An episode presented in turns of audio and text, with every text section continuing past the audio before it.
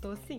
Somatizei toda a minha filha. ah, vamos conversar! É isso, gente. Estamos ao vivo. Pablo Ladeira, Olá. psicólogo, apaixonado pela profissão, Apaixonado. professor, coordenador do curso de psicologia da Fundação São José. Exatamente. Acertei na minha E pesquisa? mais algumas coisas E aí. mais outras coisinhas, né? Conta um pouquinho pra gente dessas outras coisinhas Bom, e seja bem-vindo. Olá a todos, boa noite a todos, boa noite meninas. Muito Pablo. obrigado pelo convite. É Uma interessante, honra. primeiro é interessante falar do podcast. Há um ano atrás eu brinquei com alguns amigos que eu queria participar de um podcast, uma amiga me chamou, mas ainda não tinha feito videocast.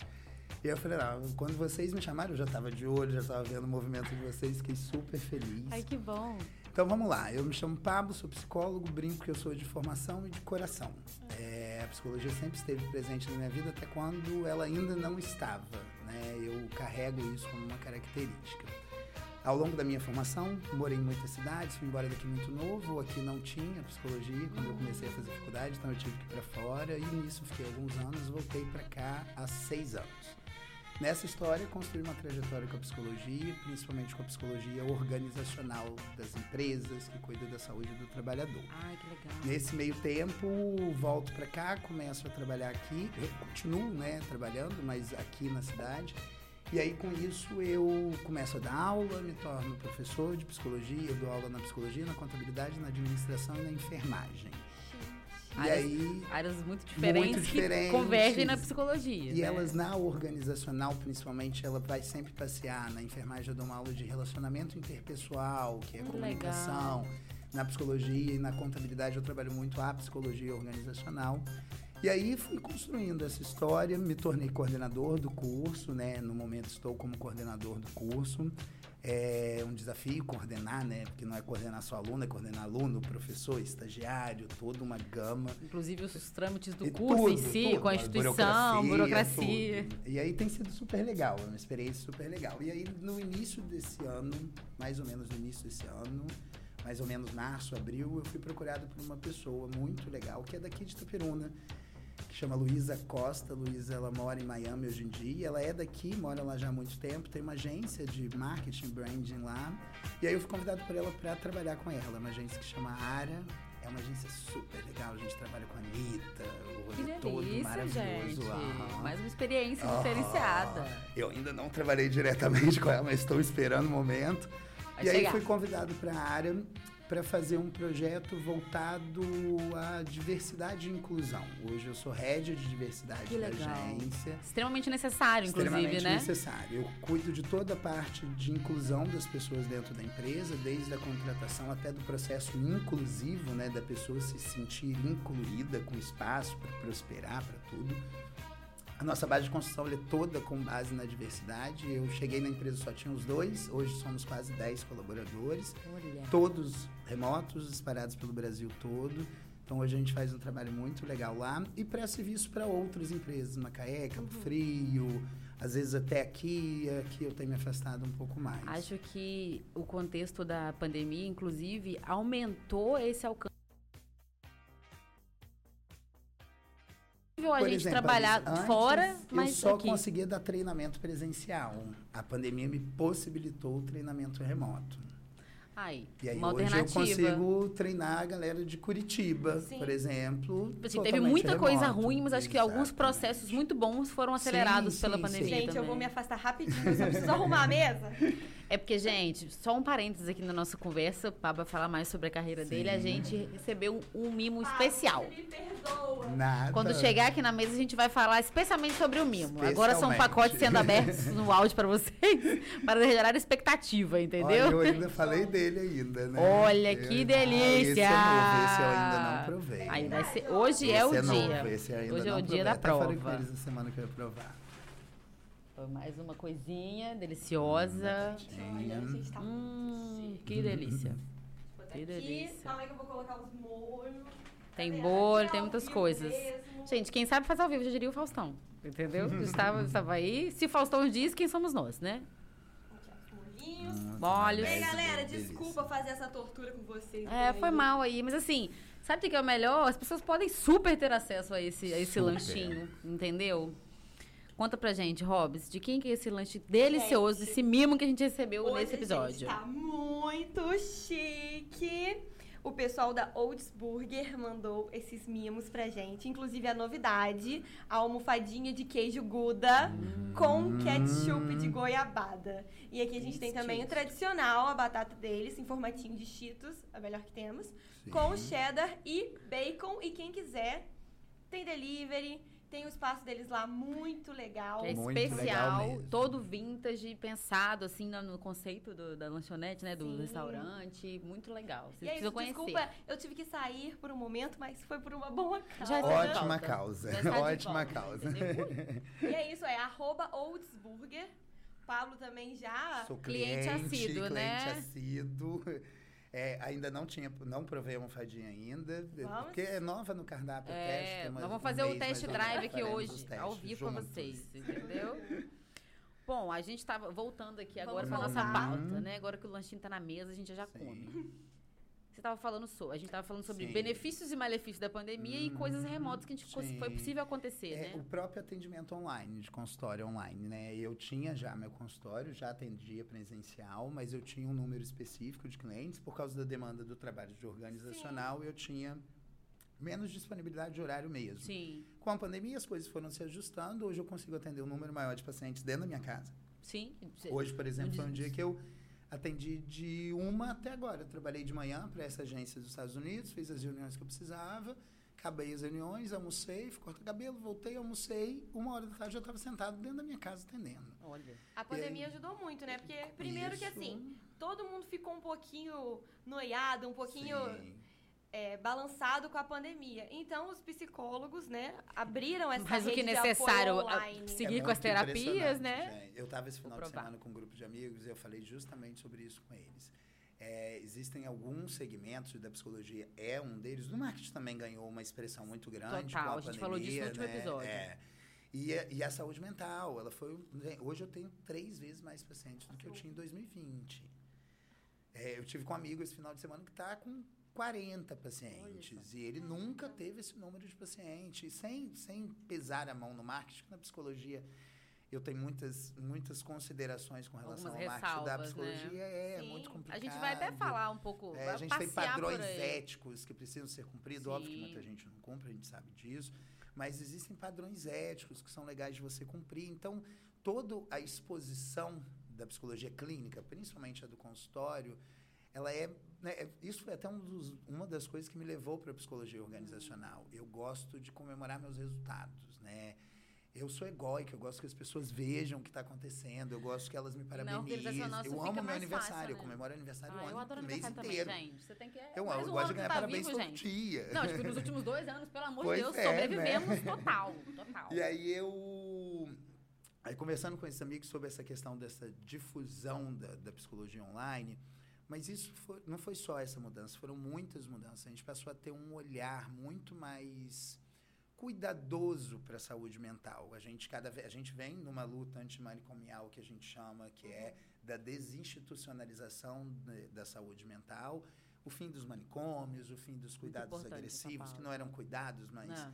então a gente luta para isso há muito tempo. E a pandemia, assim, ela, o que a gente está há 20 anos fazendo, ela fez em dois. Ela deu uma Sim. Alavancada É, nisso colocar aí, a né? coi- a, discussão. Não, a gente está aqui num podcast falando sobre saúde mental. Há Exatamente. dois anos a gente não faria. Não isso. faria isso. Exa- né? E assim, já era uma realidade para você atender Uhum. online? Já era. Eu não tinha prática, não era algo que eu fazia com frequência. Mas para atender online, você tem que ter um cadastro específico no Conselho de Gente, Psicologia. aham. É, tudo vinculado, tudo, tudo muito certinho.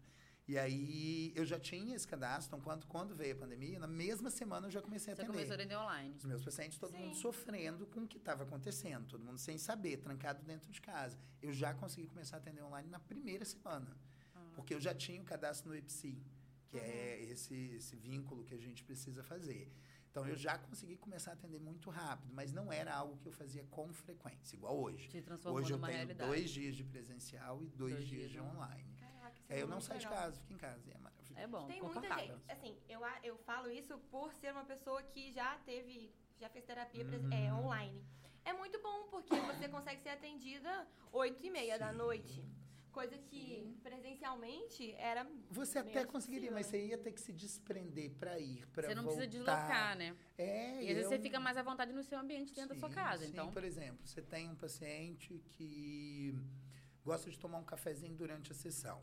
Eu posso fazer um cafezinho no meu consultório? Posso, eu tenho tudo, ofereço ao paciente quando ele quer. Sim. Mas eu não vou fazer o café que ele gosta. Uhum. Se ele está dentro da casa dele, vai fazer o café que ele gosta. Sim. Com o pau que ele gosta, do jeito que ele gosta. Ou, na maioria das vezes, ele vai fazer, alguém que vai trazer. Eu tenho paciente que a- a- na- o marido traz um cafezinho na hora Quando da tá na sessão, sessão. né? Então, assim, são mudanças que a gente teve que Uns são muito mimos, né? consideradas. É, É. que foram agora, ó, vamos dentro da pauta trocar a pauta. Porque a gente Continuar. botou o nome desse episódio de Amiga, Ai, tá aí. Pablo, por favor. É, inclusive, deguste, porque a gente tá aqui. começar. Que ele tava falando mais, né? Vou, vou fazendo contexto aqui pra vocês enquanto Paulo, o Pablo degusta aqui tudo. Não, depois eu como, comer agora não. O o nome desse episódio chama Amiga, tá aí? Somatizei toda. Sim. O que seria essa somatização? A gente tá falando certo ou tá falando errado Tá falando o nome? Porque às vezes a gente fala que tá. Amiga, estou somatizada. Ai, meu gente Deus, Não sabe nem aqui se a gente é- tá falando certo. que né? configura, né, na Sim, prática. Primeiro, eu acho assim, que o mais importante que a gente precisa falar, tanto eu quanto qualquer psicólogo, a gente precisa entender que a gente fala sobre subjetivo, sobre subjetividade. Então, a forma como eu vejo algo provavelmente vai ser diferente da forma como outro psicólogo verá. Então, a gente precisa primeiro dizer que nada do que eu vou dizer aqui é verdade absoluta. Sim. Elas partem dos meus campos de estudos, da forma. Porque o psicólogo ele é um pensador, ele, ele não consegue estar fora do lugar do pensador. Nem todos chegam ao pensamento filosófico, mas o pensamento contemporâneo, massivo. Eu discuto muito com os meus alunos. Vocês precisam conhecer sobre tudo. Tem que saber um pouquinho de cada coisa. O paciente chega no seu consultório, ele vai falar, por exemplo, que ele está frequentando o candomblé. E aí você, com a sua direção religiosa, vamos supor, católica, cristã, não conhece aquilo, por isso tem uma série de preconceitos, que é o que acontece de forma mais comum, né? O desconhecido Eita. gera rejeição, preconceito.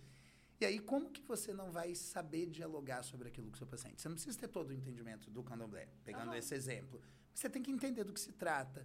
Se é algo que está havendo direção, você vai precisar estudar sobre aquilo. Então, a gente está sempre Eu acho que também tá, estudando, tá mais aberto também para discutir Sim. sobre aquilo, porque Exatamente, você, né? na sua É. condição de psicólogo, também não pode parte ficar do botando, princípio né? que o psicólogo precisa estar aberto. Né? Exercer a Parte profissão é o mínimo, né? Eu ia falar isso. Não, primeiro porque a gente tem um leque de profissionais. Então, se você quiser conversar com um profissional que tem a mesma religião que a sua, que tem o mesmo pensamento que você, ótimo, Busca gente, aquele. beleza. Por isso que existem vários profissionais, porque você pode escolher o psicólogo que Uhum. combina com você, né? Que Sim, vai ali, sim, vocês vão ter sim, aquele sim. feeling. E hoje dá para identificar. fazer isso, né, Robson? Porque antes não dava. Nossa, sim. Antes você procurava psicólogo pelo catálogo. Você não Gente, É. sim. Não, é surreal. E para você hein? conseguir se abrir da maneira que, que Como? é. Alguém- Hoje você vai. Eu, o meu psicólogo atual, eu mudei de psicólogo no meio da pandemia. Eu faço terapia há muitos anos, eu já estava quatro anos com a mesma analista. Quando chegou no meio da pandemia, eu- a gente teve uma questão, eu entendi que não estava funcionando mais. E aí já estava meio namorando esse cara na internet, que é um cara sensacional, sensacional. Sou apaixonado por ele. É apaixonado terapeuticamente falando. Se me permitem a palavra. é, fui buscar, ele é do Mato Grosso do Sul. Olha que legal. Entendeu? É um cara sensacional. Então, é importante entender isso. Cada psicólogo vai olhar para as coisas de uma forma, vai ter um embasamento teórico, vai trazer aquele discurso dele. A gente tem muitas linhas, muitas abordagens dentro da psicologia. Mas, puxando no geral, no meu campo de pensamento, o somatizar, ele está ligado a sintoma. Né? O somatizar, ele seria uma soma de sintomas. Beleza. Então, quando você somatiza algo, é porque algum sintoma, e o sintoma é uma manifestação do nosso inconsciente. Aquilo que não é suportável no seu estado de consciência vai para o seu inconsciente. E um sintoma, o sintoma é uma das formas desse inconsciente se manifestar. É quase que um sacode no ombro. Uhum. Não está certo. É, Tá algo dando- errado tá não dando- está certo, entendeu? Tá dando Presta errado, atenção. não está funcionando Ou desse bora jeito. corrigir isso daqui? É, de uma forma bem popular, né, gente? Óbvio. Os tradicionalistas me aqui. perdoem. Mas é, é um pouco disso. O sintoma, ele é aquele... A sintomatização ou a somatização, que é o, né, o, o, o derradeiro do sintoma, ele é a demonstração de que algo não está Não funcionando. tá funcionando. E isso vai a infinitas esferas. Tanto físicas, como psicológicas, como de comportamento. Por exemplo, um sintoma muito comum de quem está sofrendo de esgotamento profissional, a tão famosa síndrome de Burnout, tão falada hoje, que a gente já estuda há muito, Há muito tempo. Pois tempo. é, eu sinto que explodiu na pandemia, Sim. mas inclusive, sim, um sintoma dos tempos pandêmicos, né? Foi era estafa mental, não era? E aí virou Era- o burnout. não, na- é porque na verdade a gente tem alguns livros de classificação das psicopatologias, que são as Uhum. doenças voltadas à saúde mental. Ela ainda não estava catalogada. Ah. Se eu não me engano, ela entra no último décimo, décimo já nem sei mais qual, que eu já me perdi Qual é agora. edição? Qual edição? Que agora é de janeiro de 2022. Gente. Então, na a verdade, síndrome é, do- do é, do burnout. burnout, Burnout. aham. Que ainda tem no Brasil, eu uso a expressão em inglês no Brasil. Você vai ver gente falando burnout, É, burnout, burnout. Eu, eu sempre, eu fico na dúvida, porque a gente fica lendo essa herança meio, Sim. meio de É, americanizar sim, tudo, você sim, fica sim. burnout. Mas, Mas, assim, eu volto, eu discuti isso com um amigo um um dia desse. Não tem como o nome da síndrome não ser em inglês. Tudo que envolve o contexto do trabalho, a Aham. gente tem essa americanização americaniza dos termos, né? tudo, né? É, brainstorming, feedback. Call. Ó, ficaria aqui horas falando, porque... Não, tem, tudo que tem uma palavra em português e uma em inglês. Você Você quer ver um exemplo que é bobo? Tipo assim, na cozinha. Uhum. Ah, tipo os programas de YouTube e tal. Vou pegar um bowl com um gente. bowl. Um bowl, buca não é tão bom. Aí a Olha, gente... e aí você já vai de terror- territorialização, porque pra mim é pote. Po- Pra mim é pote. Uma vasilha. Exatamente. Sim, bom, eu sou mineira, né? Em bom mineiro é isso, pegar um é, negócio pega um pra botar o trem negócio. dentro, entendeu? É isso. Muito bom. Eu achei que fosse mesmo americano, né? Sim, Burnout. Sim. Por causa. Porque é, eles indicavam que o cérebro tava pegando fogo. Sim, essa, essa é a, a, a Uma linha das de vezes- raciocínio. A E aí é depois essa. eu falei, mas será que não é burnout por, por um significado mais francês? Porque Nome termina de com alguém, o T. E aí, né, fiquei pensando nisso, Uhum. é só noias da É. minha cabeça. Eu prefiro falar esgotamento profissional. Isso. Que aí vamos a gente vamos consegue portuguesar um traduzir. negócio e todo mundo consegue falar. Ó, Tô um pra cansada. vocês de sintoma de esgotamento profissional. Uma das primeiras coisas que eu percebo quando o trabalhador, se eu estou trabalhando como RH de uma empresa, como Uhum. psi organizacional, o colaborador está entrando em estafa ou no esgotamento, é quando ele começa a se atrasar. E a maioria dos empresários vai achar assim, ah, tá de malandragem. É. Uhum. E aí você Tá. vai conversar com o colaborador e te fala, Pablo, eu não estou conseguindo acordar. Falo, mas você acordou a vida inteira, né? Pablo, eu não acordo com despertador. Eu não Eu estou... desligo sem ver. Isso é um sintoma. Olha que Isso é interessante. um sintoma. É o corpo, é o inconsciente dele reagindo à insatisfação acumulada que no estado de consciência ele pode assumir aquela insatisfação? Ele pode, mas ele vai ter que pedir demissão. Sim, e, E aí, às vezes, o que eu ia fazer um, como, uma série um de recortezinho sobre essa questão de, de somatizar, ou mesmo essa, essa questão da Uhum. estafa. Porque toda a questão com a psicologia, com fazer terapia, é muito sobre você comunicar, você colocar pra fora o que você tá sentindo. Uhum. Entender, analisar e colocar pra fora. E, ah, beleza, tô definindo aqui. Aham, vai fazer, pra você ver Vai como é que fazer é. todo É dia. Tudo todo isso dia. demora, entendeu? Você trabalhar isso na sua mente. Então, às vezes, tipo, vem o sintoma da somatização, você fica Sim. realmente doente Uhum. com alguma. Eu tenho uma história assim. Eu tava num trabalho que eu não tava feliz. Eu sabia que eu não tava feliz naquele trabalho, mas ah, ah, não era nenhuma questão, tipo assim, ah, eu não tenho outra opção, eu tinha outra opção. Mas aí, tipo, eu não queria decepcionar meus pais, eu não queria decepcionar a mim mesma, eu não queria dizer assim, putz, agora eu estou desempregada, eu escolhi sair dessa oportunidade. Muitas pessoas têm oportunidades e, e não podem se dar a esse luxo. Aquilo. Toda segunda-feira eu, ia- eu vou. É o dia. Meus pais moram em, em Antônio Prado. Uhum. E eu morava É em Minas, né? Minas. Minas. Muriaé também em Minas. Aí eu ia passar o final de semana com os meus pais, na segunda-feira que eu tinha que acordar cedão pra ir pra Muriaé trabalhar. Eu tinha tudo que você pensasse. Foi tipo assim, segundas-feiras seguidas. E eu, tipo assim, até eu realizar e falar assim, Uhum. cara, Tá ligado não tá nisso, saudável. né? Isso Não tem a ver com o meu não tá. trabalho. Eu, eu- vou trabalhar triste, eu volto triste. Esse momento eu engasguei. Uma aguinha. Isso é muito comum, é muito comum, porque a gente vive na- numa sociedade de forma geral que olha o valor do trabalho. É porque a gente acabou caindo no trabalho, que a minha pauta de vida é trabalho. A gente vai falar da somatização Não, de faz forma geral, Sim. tá, gente? Não É, falaremos eu voltei só pro meu trabalho. exemplo aqui, mas não é só, Aham. tem Mas outras assim, é um áreas. fato, né? Todo mundo trabalha, é. trabalhou ou vai trabalhar na vida. É um Ah, fato. E eu uma opa, uma Nem grande todo parte. mundo, mas quase todo mundo. Tem gente que é só herdeiro Tem mesmo. gente que não vai. Mas, por exemplo, é, dentro do processo né, da, da questão do profissional, da, que isso vai desde a escolha até a satisfação, até se encaixar, a gente precisa considerar uma série de fatores. Quando o sujeito, a gente estuda, o que a gente chama nesse contexto, o que a gente estuda é a psicodinâmica do trabalho, que é a forma como o sujeito se relaciona com o trabalho. Se o trabalho é uma fonte de prazer ou se ele é uma fonte de sofrimento. Só que a gente precisa desvincular isso de felicidade no Ah. trabalho. Felicidade não existe, nem no trabalho, nem em lugar nenhum, porque ela é momentânea. Essa Tem o estado de estar sempre feliz, é, né? Não existe isso, gente. Isso, existe, tem algum problema. Não tem como você tá. Porque a vida ela vai te colocar em confronto o tempo inteiro. Mas tem até a música do, do Tom Jobim, né? Se se eu tiver errado, por favor, me perdoe. Ser feliz. que né? é, é porque...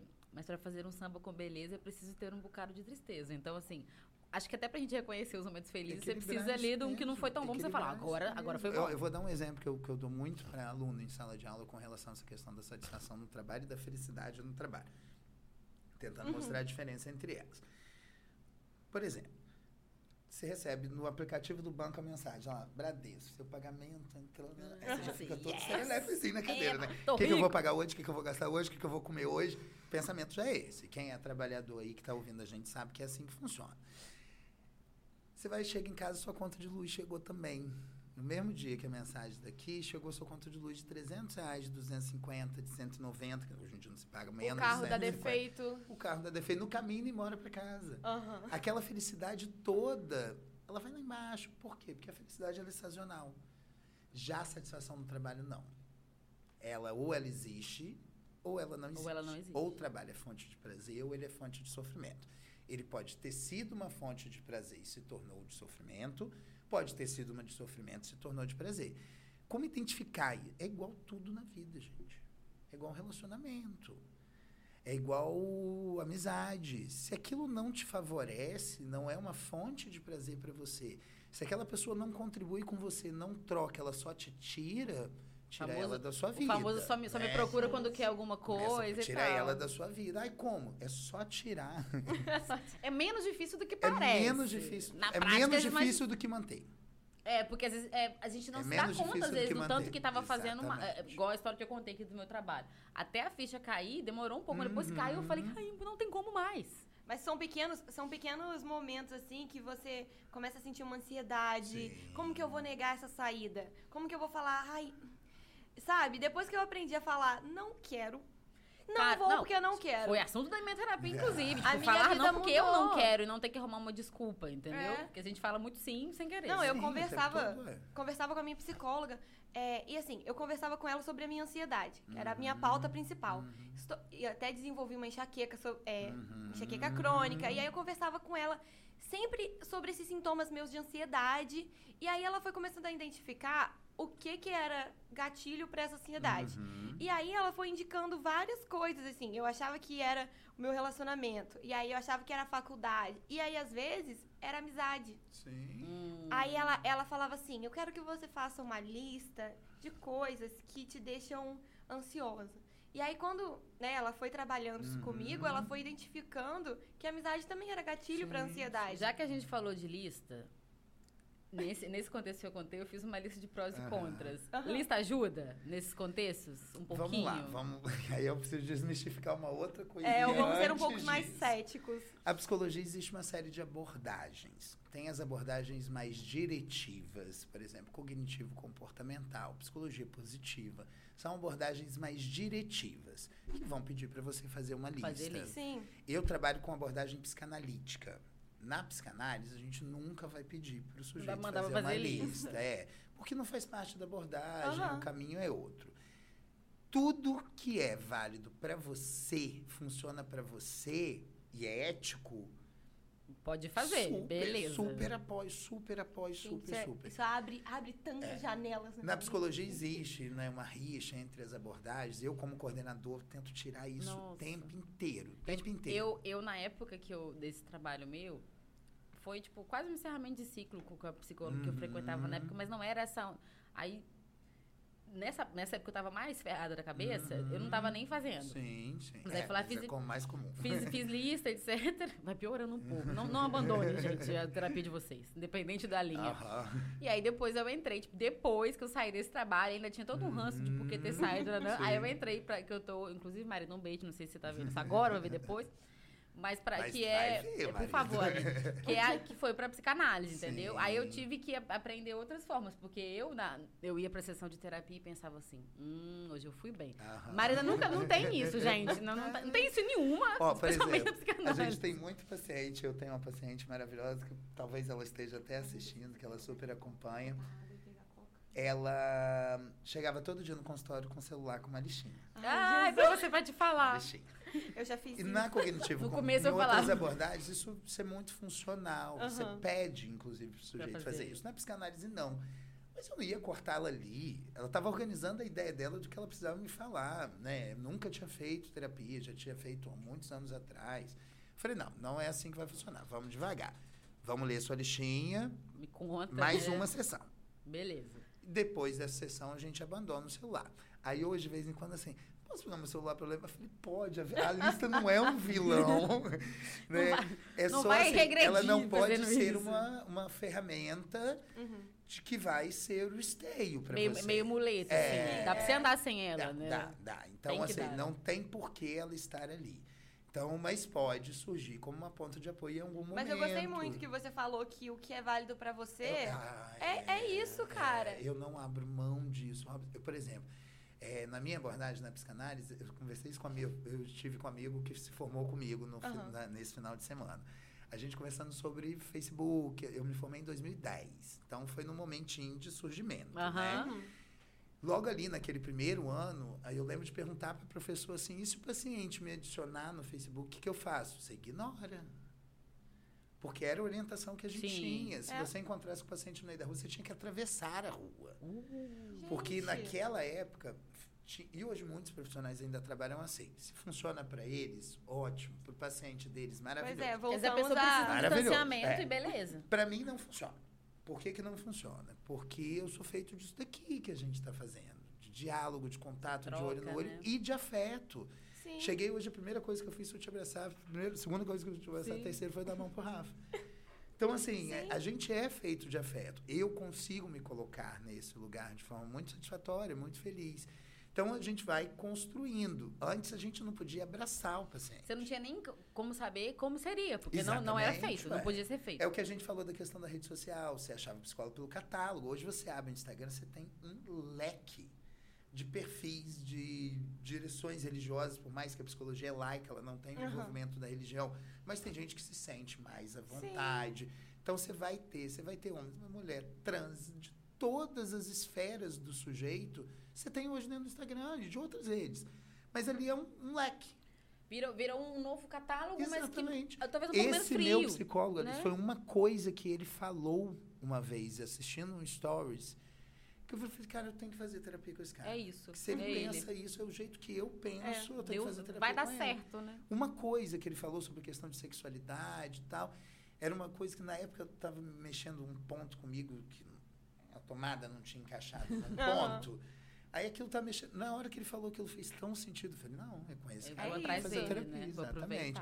Então, assim, é importante olhar. Aí vou voltar nessa questão da desmistificação. Existem as abordagens, existem todas as áreas. Se o sujeito for ético, ele vai fazer um bom trabalho. Uhum. Agora, então a minha dica é: vai procurar um psicólogo, procure um psicólogo ético, que não mo- mostre foto de paciente. Isso é extremamente antiético. Que não conduza a terapia com base na vida dele. Ah, Né? A gente tem que estar livre de qualquer princípio de julgamento.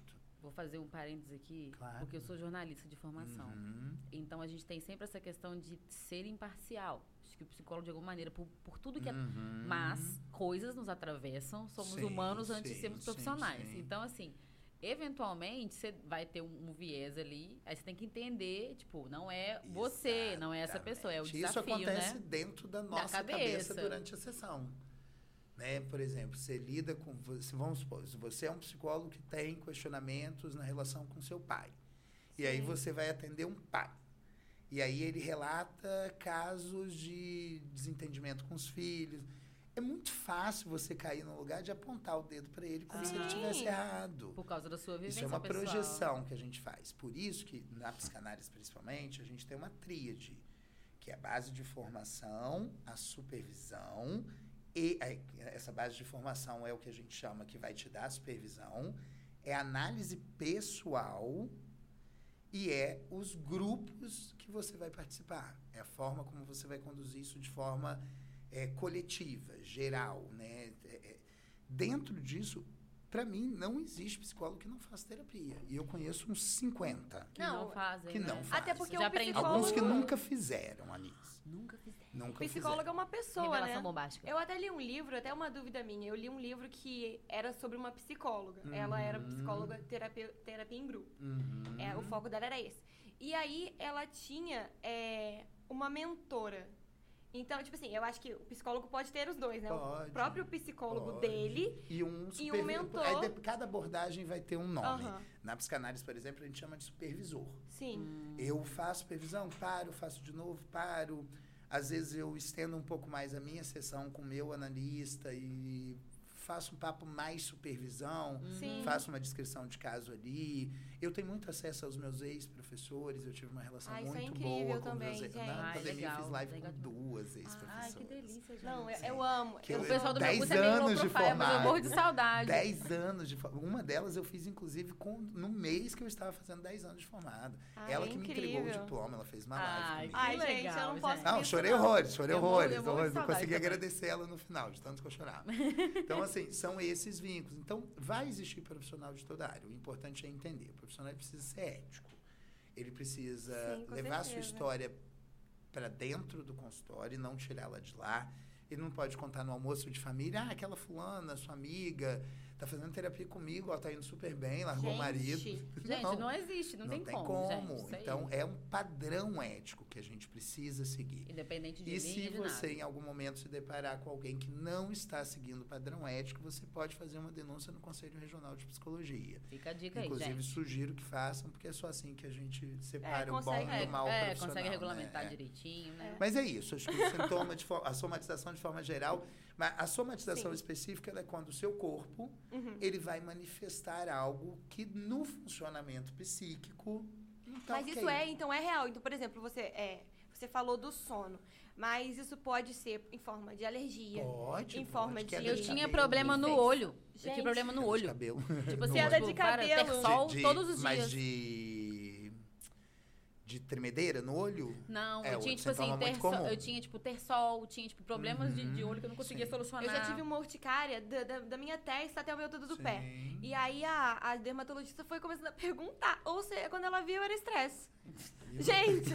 toda você empolada, fica toda assim, estressada. Aí é, é bom, é, isso faz a gente entender até por que, que a saúde mental demorou tanto a ser uma pauta. Exatamente. Você vai primeiro no médico da Sim, especialidade, porque ela né? não é palpável, você não segura a ansiedade. Ah, você também não segura o câncer, mas você olha o resultado do Você tem, exame. você tem ali um você tem um diagnóstico de exame imagem. que vai te mostrar numa imagem aonde está o tumor. E tinha muita relutância, né? As pessoas Sim, aceitarem sim. que o problema Ah, dela... psicólogo é coisa de doido. Era psicólogo, é. psiquiatra.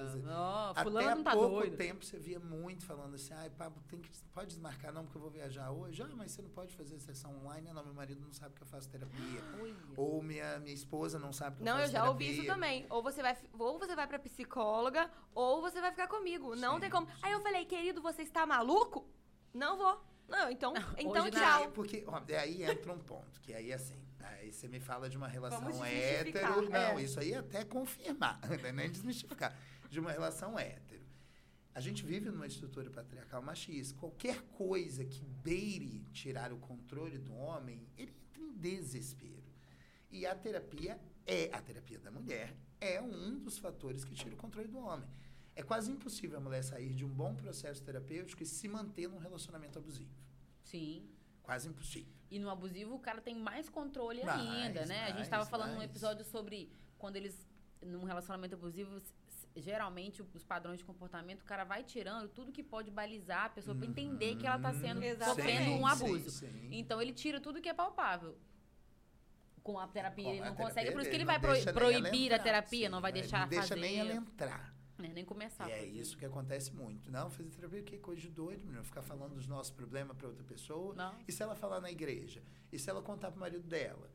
É, e é exatamente isso. o É isso que, discurso, que, que se ouve, né? E agora, qual é o problema disso ligando a somatização? Eu tentando voltar para a somatização. Sem a terapia não resolve. Dificilmente você vai conseguir resolver. Vai ficar assim. doente pra É. sempre, com Você continua de, com de dor pra azia, sempre. você E continua o com resto dor. da vida. Vai Gente. tomar um omeprazol o resto. Eu tô falando nome de remédio aqui. Vai tomar remédio para o estômago o resto da vida, sem saber por que, que você tem azia. Eu e tava- você acha que vários sintomas podem ser somatização? Muitos, muitos, muitos, muitos, muitos, muitos. Gente, isso é muito. Isso Eu- eu- abre muitos. Eu pensei numa definição uma vez conversando com uma pessoa que não sei se encaixa, me conta se encaixa. Uhum. Quando tem dor que você sente ela fisicamente, mas a raiz dela não é física. A gente poderia dizer que, que Ah, desses sintomas que são são físicos. assim, por exemplo, a fibromialgia. É uma doença que ela é totalmente assim. É uma dor corporal enlouquecedora. Eu atendo paciente de fibro. É, é assim, é de desmarcar, Pablo, não consigo levantar da cama. caraca. É, a- as pacientes que eu tenho de fibromialgia, elas são guerreiras porque elas né, trabalham, buscam uma série de possibilidades. A fibromialgia é algo que, para você ter alguma qualidade de vida, você tem que conectar alimentação, hormônio, terapia, atividade física. Um grande Tudo combo. isso tem que estar conectado para o sujeito ter um, um mínimo de padrão de qualidade de vida. E assim, é, é, corpora- é totalmente, Totalmente ligado ao sentido psíquico, físico, mas ligado ao psíquico. Totalmente né? ligado ao psíquico. A gente tem estudos que falam sobre o câncer, sobre a conexão do câncer com, Aham. né, com o psiquismo.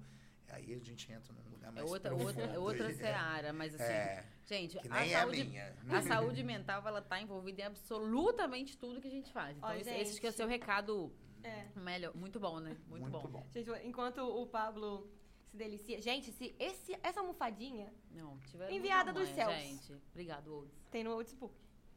É, ó, gente, o nosso chat está enlouquecido. Queria falar que muitas pessoas entraram em contato comigo. O Pablo é Não, todo mundo respondendo, mas, ah, ele é maravilhoso. Tipo assim, É pessoas que eu convivo, Uhum. convivo dia a dia, mas não tem uma, uma troca muito legal. Putz, vi ele numa palestra, eu adorei. Falei, vai ver, vai ver terça-feira ao, bom, vivo. Ó, minha mãe, ó, queria que você mandasse um beijo pra minha mãe, A Andréia. Andréia, a telespectadora mais assídua. Assim que você terminar. Uhum. Ó, a Laura Mandar falou. beijo pra mãe de boca cheia. Não, é, é falta de educação, mas a gente Assim que deixa aqui, no nosso terminar, fica podcast. tranquilo. As pessoas estão falando que tá incrível, que tá muito bom, que terapia é vida e que na TCC, terapia Cognitivo comportamental, também é supervisor. Ah, tá. E eu não que- sabia. Aí. Ó, a Laura, Laura inclusive, a maior compartilhadora. Eu amo, Laura. Obrigada desse por podcast. todo o apoio sempre, sério. sério. Ela falou assim: eu sempre levava uma lista pra terapia sobre uma questão. E quando estava discorrendo sobre ela, sempre ia me perguntando sobre algo que não era o ponto da minha pauta. E de repente eu vi que o problema não estava naquilo que eu estava gastando a energia, e em outra coisa. E que o diálogo é essencial pra entender. Hum, Eu acho sim. que- Hum, É, é, é onde. Se o corpo. Se a boca não fala, o corpo, O corpo fala. É meio essa onda Ele aí. vai falar de falar. alguma forma. Ele Às vai vezes até grita, né, de alguma coitado? forma. Só mandar um beijo pra mãe da Roda. Um beijo, Andréia, né? Isso. Beijo, Andréia. Já, já, gente, tá Tem mais realizada. pergunta aqui ou eu posso ir pra É, próxima da ó, pauta? o Bruno Alonso mandou um beijo. Meu amigo. Breno, Best. Daiane. Aí, tudo amigo. Todos os meus amigos que estavam comigo no final de semana estão Obrigada, aí, né? pessoal. Obrigada pela audiência. tô querendo que eu não conte as fofocas da viagem do final de semana. Ih, vai soltar ao vivo? Vamos, vamos abafar?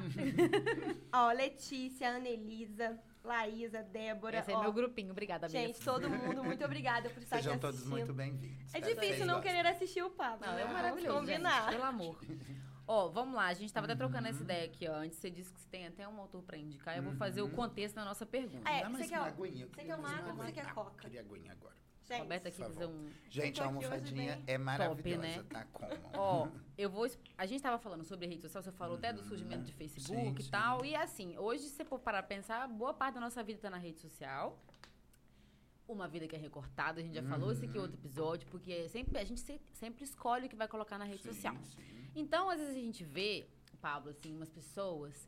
Fulan... Boca Rosa, inclusive, viralizou num. num- a Bianca Boca Faz Rosa, com- com, a lista dos stories lá, aham. tipo, postaram o bom dia só se for antes de tal Sim. hora, enfim.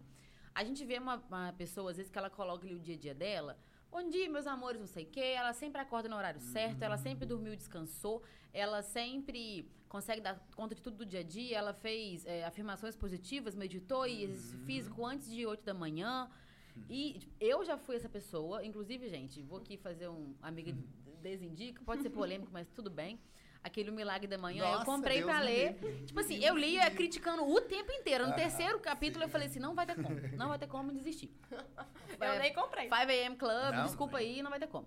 Mas a gente fica nessa e quando você Uhum. para pra pensar, muito antes do livro você fala assim, putz, vida do fulano, ele faz tudo certo na Sim, rotininha dele, sim, queria ter minha rotina Isso dá organizada. muita raiva. Você É. acaba ficando com raiva no seu dia por uma coisa que você não sabe nem se é verdade. É, primeiro que é Então, assim, eu acho que fabricado, tem que né? partir do princípio que não é. É, porque a pessoa escolheu colocar aquilo ali. ela- O perrengue ela não conta. E ó, eu não vejo problema nenhum nela escolher colocar aquilo ali. Porque a gente, quando sai de casa, a gente não conta que brigou com o marido, a gente não Sim. conta que bateu no filho. E nem pode bater em filho, tá, gente?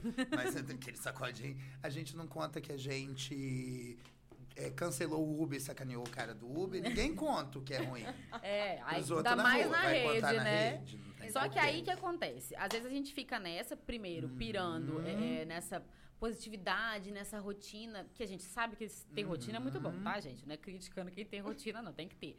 Mas assim, numa rotina maravilhosa, fabricada e, e tudo é positivo, tudo dá certo, não sei o quê. Quanto que se passa, uma- cruza uma linha da positividade em excesso Eu acho que tal? antes até de eu falar do autor, eu vou entregar os presentes. Eu trouxe dois presentinhos pra Ah, vocês. eu amei. Que são dois livrinhos desse autor, que eu sou Ai, apaixonado que por eles. lindo! E eu escolhi esse específico para cada uma de vocês, porque eu, vendo um pouco de vocês, eu acho que ele vai traduzir bem. assim. Personalizado. Eu amei muito. Muito obrigada. Esse vou autor, devorar, gente, ele vou é devorar. maravilhoso. Se Ele eu é não tô chique agora, Aqui, amei muito. Ele Como que fala o é- nome dele? O nome dele é Byung-Chul Han.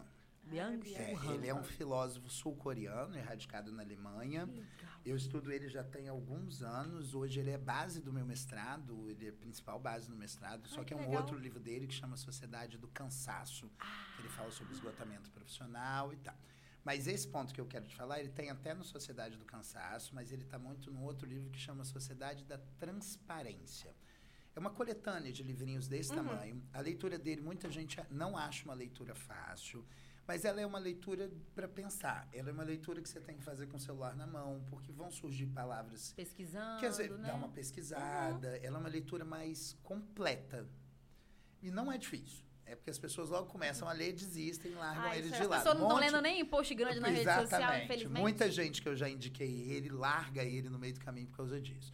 Mas vamos lá. Ele, nesse livro Sociedade da Transparência, ele fala sobre a questão da rede social, ele fala sobre isso. Tem vários livros, inclusive, que ele fala sobre isso. Tem um que chama No Enxame, Perspectivas do Digital, que é bem nesse rolê também. Ele fala sobre algo que cada vez mais eu estudo e compreendo, tanto no ambiente do trabalho quanto na vida de forma geral, que é a violência da positividade. Que é esse o milagre da manhã. Aham. Existe o milagre da manhã para algumas Pra pessoas. algumas pessoas vai Pra funcionar, né? mim, não vai existir. Eu chego em casa 10, 40 da noite todo dia, vou dormir uma hora da manhã. Como Vai que eu vou enxergar cinco? milagre 5 horas da manhã? Cinco da manhã Pois você é. tá só o pó da rabiola. Não, eu não tem sétimo ainda como. não tô conversando. Mas isso é um fato, porque você não pode ir além dos, dos princípios fisiológicos, Hum, sabe? Todo mundo precisa de 8 horas de sono, gente- as pessoas já dizem. Você não consegue emagrecer se você não dormir, você não consegue prestar atenção em nada se você não dormir. Aí você vai ler um livro que fala que você tem que acordar 5 da manhã, Não, e Independente no matter what. Não, é, e, o- problema desse livro, tipo assim, tendo lido o começo dele, eu tenho propriedade para. Sim. Falo com convicção. tipo, ele fala que se você. Não tem como a pessoa dizer que não é uma pessoa matinal. Que todas as pessoas podem ser pessoas matinais, piriri pororó. Então, eu li ele o tempo inteiro pensando assim, mano, mas é a pessoa que vai dormir Uhum, tarde. A pessoa que tem que acordar quatro da manhã, porque senão ela não chega no serviço dela. Não tem como ela vai acordar três Não, pra e fazer é meditação? noturno? Não, não É. é, é- essa Não, lógica. proibido para Mas essa é guardas. uma lógica, gente, desse, de um público que vem com a massificação da rede social, da questão tecnológica, mas é um, um perfil de público muito específico, Uhum. né? Sim. E que tem público para esse perfil. Tem. Tem a galera que tem vai gente conseguir que fazer. necessita do sujeito gritando na cabeça dele 5 horas da manhã. Sim. E ok. Tudo bem Eu vou você. nos eventos desse público, eu já fui em vários desse perfil de público, super aproveito. Eu fui no Vetex é, 2019, fui assistir a palestra do Obama. Foi sensacional, mas era um evento todo pensado nesse. "Uh, uh, De manhã.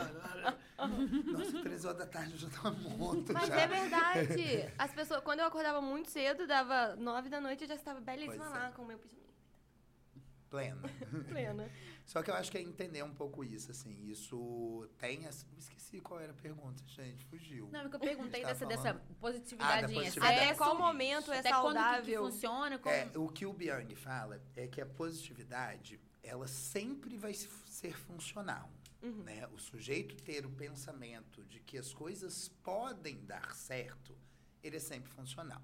Mas o que ele vai trazer pra gente é que você não pode ser que você não precisa ser otimista demais, você não precisa ser negativo demais. Você pode trabalhar com uma base realística. Qual é a base realística? É acreditar que as coisas vão dar certo. Mas analisar, entender que elas É. não vão, às vezes. não, é, não é só... Pois é, eu crença, conheço que pessoas, tenho amigos até, brinco isso com eles, com alguns. É, por exemplo, você tem tal data para você entregar um trabalho.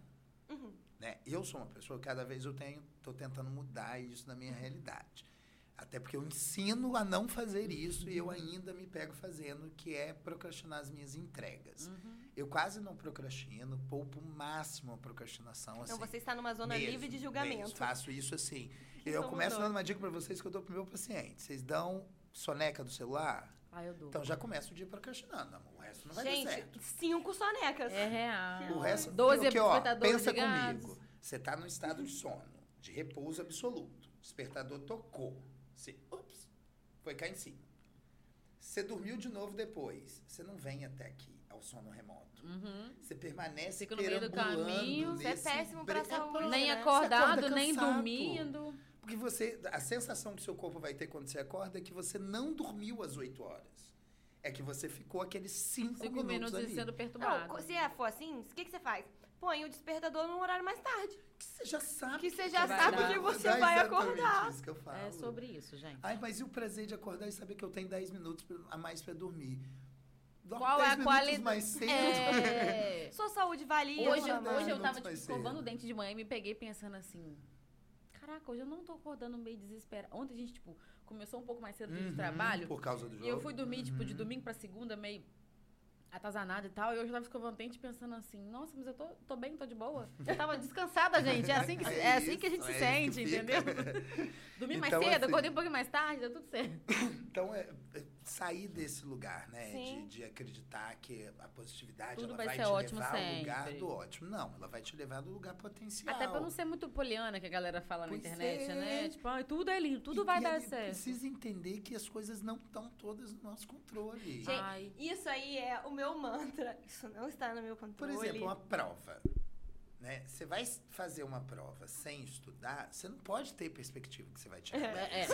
Amado. Tem lógica você Ajusta ter aí a expectativa. É verdade. Você vai acreditar assim, ah, não, eu prestei atenção na aula, vou tirar uma nota boa, que dá pra passar. Agora, você vai acreditando que você vai tirar 10 pra uma prova que você não estudou, Não tem a única coisa que você vai fazer é quebrar a sua expectativa. Você vai se frustrar E por se uma frustrar. expectativa só sua, que você mesmo Que você chegou nesse criou. ponto. E que não tá no seu controle, porque ainda quem vai corrigir é o professor. É, tipo, mesmo você estudando, Então, você também não tem não o tem, controle de que vai ser tem 10. controle. Você tem entendeu? controle do que você pode fazer.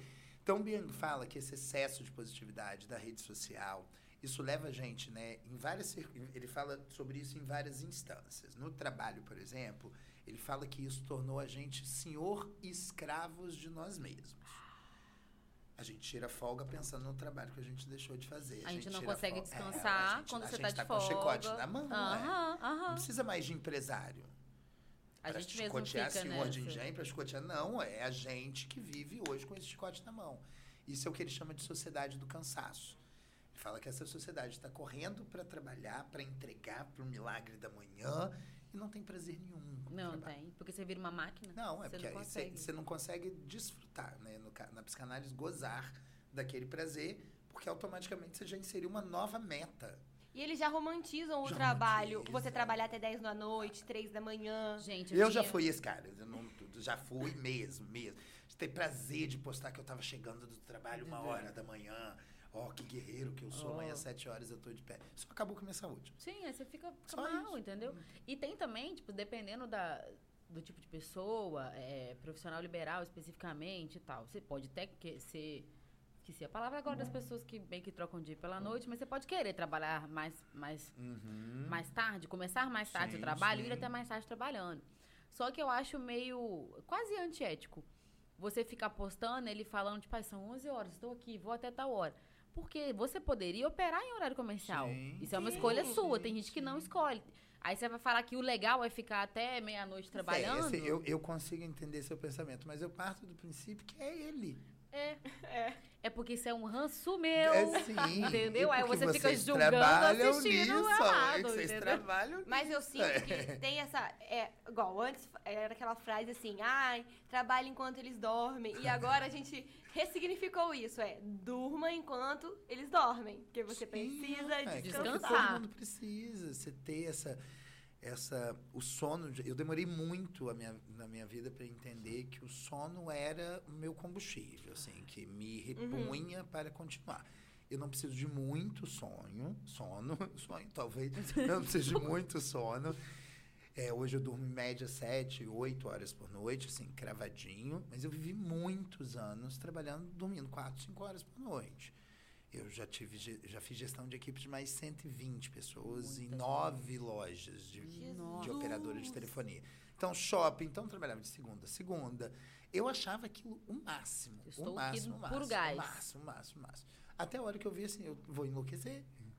Eu vou enlouquecer. Estou contribuindo para os outros e me Exatamente. destruindo devagarzinho. Até que eu entendo isso e aí me afasto. É muito do que eu vejo no consultório, é muito do que eu vejo nas empresas. Mas isso também fez parte de você. Fez, Ajudou você fez, a crescer. fez, fez. É, é, tipo assim, te fez enxergar que era importante você dar. Porque é uma coisa que eu sempre falo, né? Você, você falou isso, você também falou isso. Você só consegue dar valor ao seu lazer depois que você passou um tempo trabalhando. Sim. A pessoa que só vive no lazer ou só vive trabalhando fica neutra. Ela, ela não tá nem num É, né? Você só consegue aproveitar suas férias quando você fala: caraca, trabalhei pra caramba. Não, É, agora eu mereço, hein? Agora eu vou desligar tudo, não metas. vou levar computador. Exatamente, bati minhas metas, agora eu vou descansar.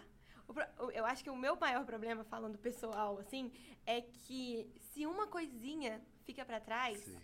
eu já sonho com aquilo.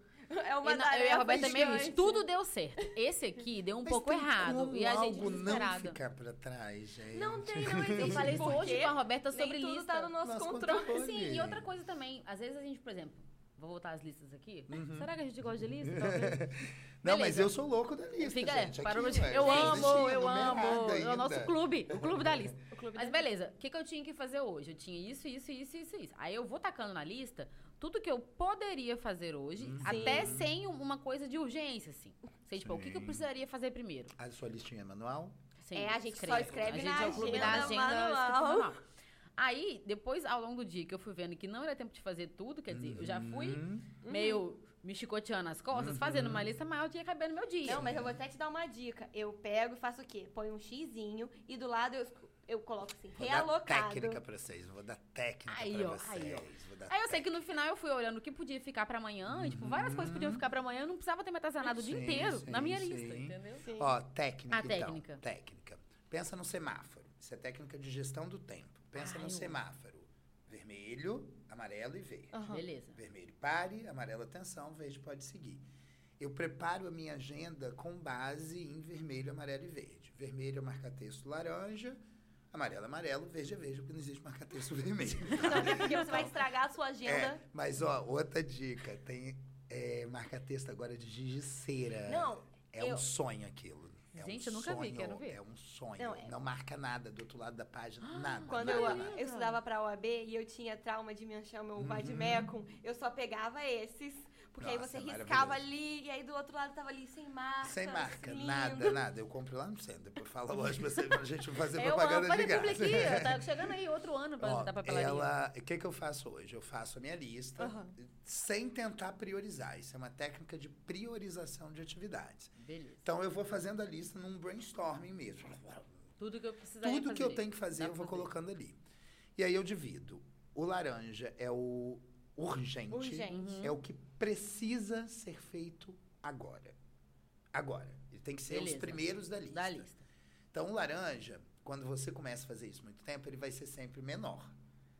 No início, antes da gente aprender a fazer essa gestão de prioridade, o laranja sempre ocupa mais espaço, porque tudo é urgente. Aham, É. aham. A gente tem esse discurso, né? Eu ouço muito isso em agência. Ai, tudo em agência é urgente. É pra ontem. Olha, concordo que tudo em agência é urgente, entretanto, se a gente se organizar bem, a gente tem mais espaço dos laranjas para fazer primeiro. Beleza. O amarelo é o importante, é aquilo que eu tenho que fazer hoje, que eu não posso deixar de Uhum. Pro, fazer pro hoje. outro dia. Mas ele não é prioridade agora. E o verde, ele é circunstancial. Se eu não conseguir fazer, ninguém vai morrer. A Tudo empresa não bem. vai fechar, Tudo bem. nada vai dar errado. Amei isso, Uso, gente. gente, ó, escuta que eu tô vai batata. Vocês Não, a ver gente como vai- é que funciona mesmo. Ó, eu mas a Roberta estávamos conversando pra gente fazer um post interativo aqui depois dessa conversa, que eu sabia que ia sair muita coisa boa. Vai ter vários posts, mas eu acho que a gente pode depois botar isso numa arte bonitinha. E lembrei de publicar no perfil, que aí vocês Eu vão posso, saber depois, a se vocês quiserem, eu até mando. Eu tenho isso em treinamento, mando slide, que aí vocês já Ah, podem gente, olhar legal. ali. É isso, a gente vai pegar e vai botar o slide lá pra É, vocês. não, o slide não dá pra Não, não, no não o slide. Vai se É um slide inspirar antigo, no bem, slide. bem antes de eu aprender marketing. fazer uma, fazer uma, uma artezinha inspirada Uhum, na testa, aí fica gente. show. Não, mas isso é muito legal. Eu, por exemplo, a minha, tare... a minha demanda hoje em dia é muito espontânea, parece. Uhum. É, eu tenho algumas coisas que eu preciso fazer em cada dia da semana, mas é, como eu trabalho no atendimento também, Uhum. Ia é, às vezes vão chegando as demandas durante o dia. E depois que eu reconheci que muita coisa chegava pra mim, e aí acabava embolando as coisas que eu já tava Sim. que eu já tinha colocado na minha lista, eu acabava ficando mais ansiosa. Então, eu coloco assim, o que, que eu consigo fazer hoje? Aí, de manhã é mais que é tranquilo? ótimo. vou fazer de manhã. Fim do dia é mais tranquilo? Vou fazer no fim do dia. Uhum. E vou deixando as outras, as coisas que aparecem, porque tem coisas que aparecem no dia que você tem que resolver naquele momento. Uhum. Aquele incêndio, aquele famoso incêndio que a gente Sempre precisa que a gente apagar. apaga. Mas, E que então, não tem jeito, que vai ter na sexta-feira, 4 horas da tarde. Não, Não. 5 e 45. É. Não, isso quando você não tá indo dormir, e aí aquele abençoado mandou uma mensagem pra você 10 horas assim. E aí? Tá, Tá pronto? pronto? Tem que você ah, trabalha, eu pedi pra você fazer. Tá pronto? 10 horas da Te noite. entendo bem. É a mesma coisa pra meu, esse, separar. a Bruno Alonso que vocês falaram aí, ele tá assisti- tava assistindo a gente, é um- é um dos meus melhores amigos. O Bruno é design, trabalha com marketing, trabalha, trabalhava numa rede de empresa, agora ele está indo para uma agência. O Bruno é, é, sempre foi um dos pontos que a gente discutia muito, assim, é essa essa demanda urgente do cliente, né? Uhum. Porque para ele vai ser urgente sempre. Sempre, é. Hoje, por exemplo, quando eu vou pegar uma vaga para poder fazer, para uma contratação, Uhum. não existe quase nenhum empresário que me diga assim: ah, você tem um mês para fazer. Tem como me entregar ontem? É. Aí eu parei. Aí eu parei. Eu não vou ficar trabalhando descabelando mais. Hoje eu formei um monte de aluno preparadíssimo para isso. Está na hora de se descabelar.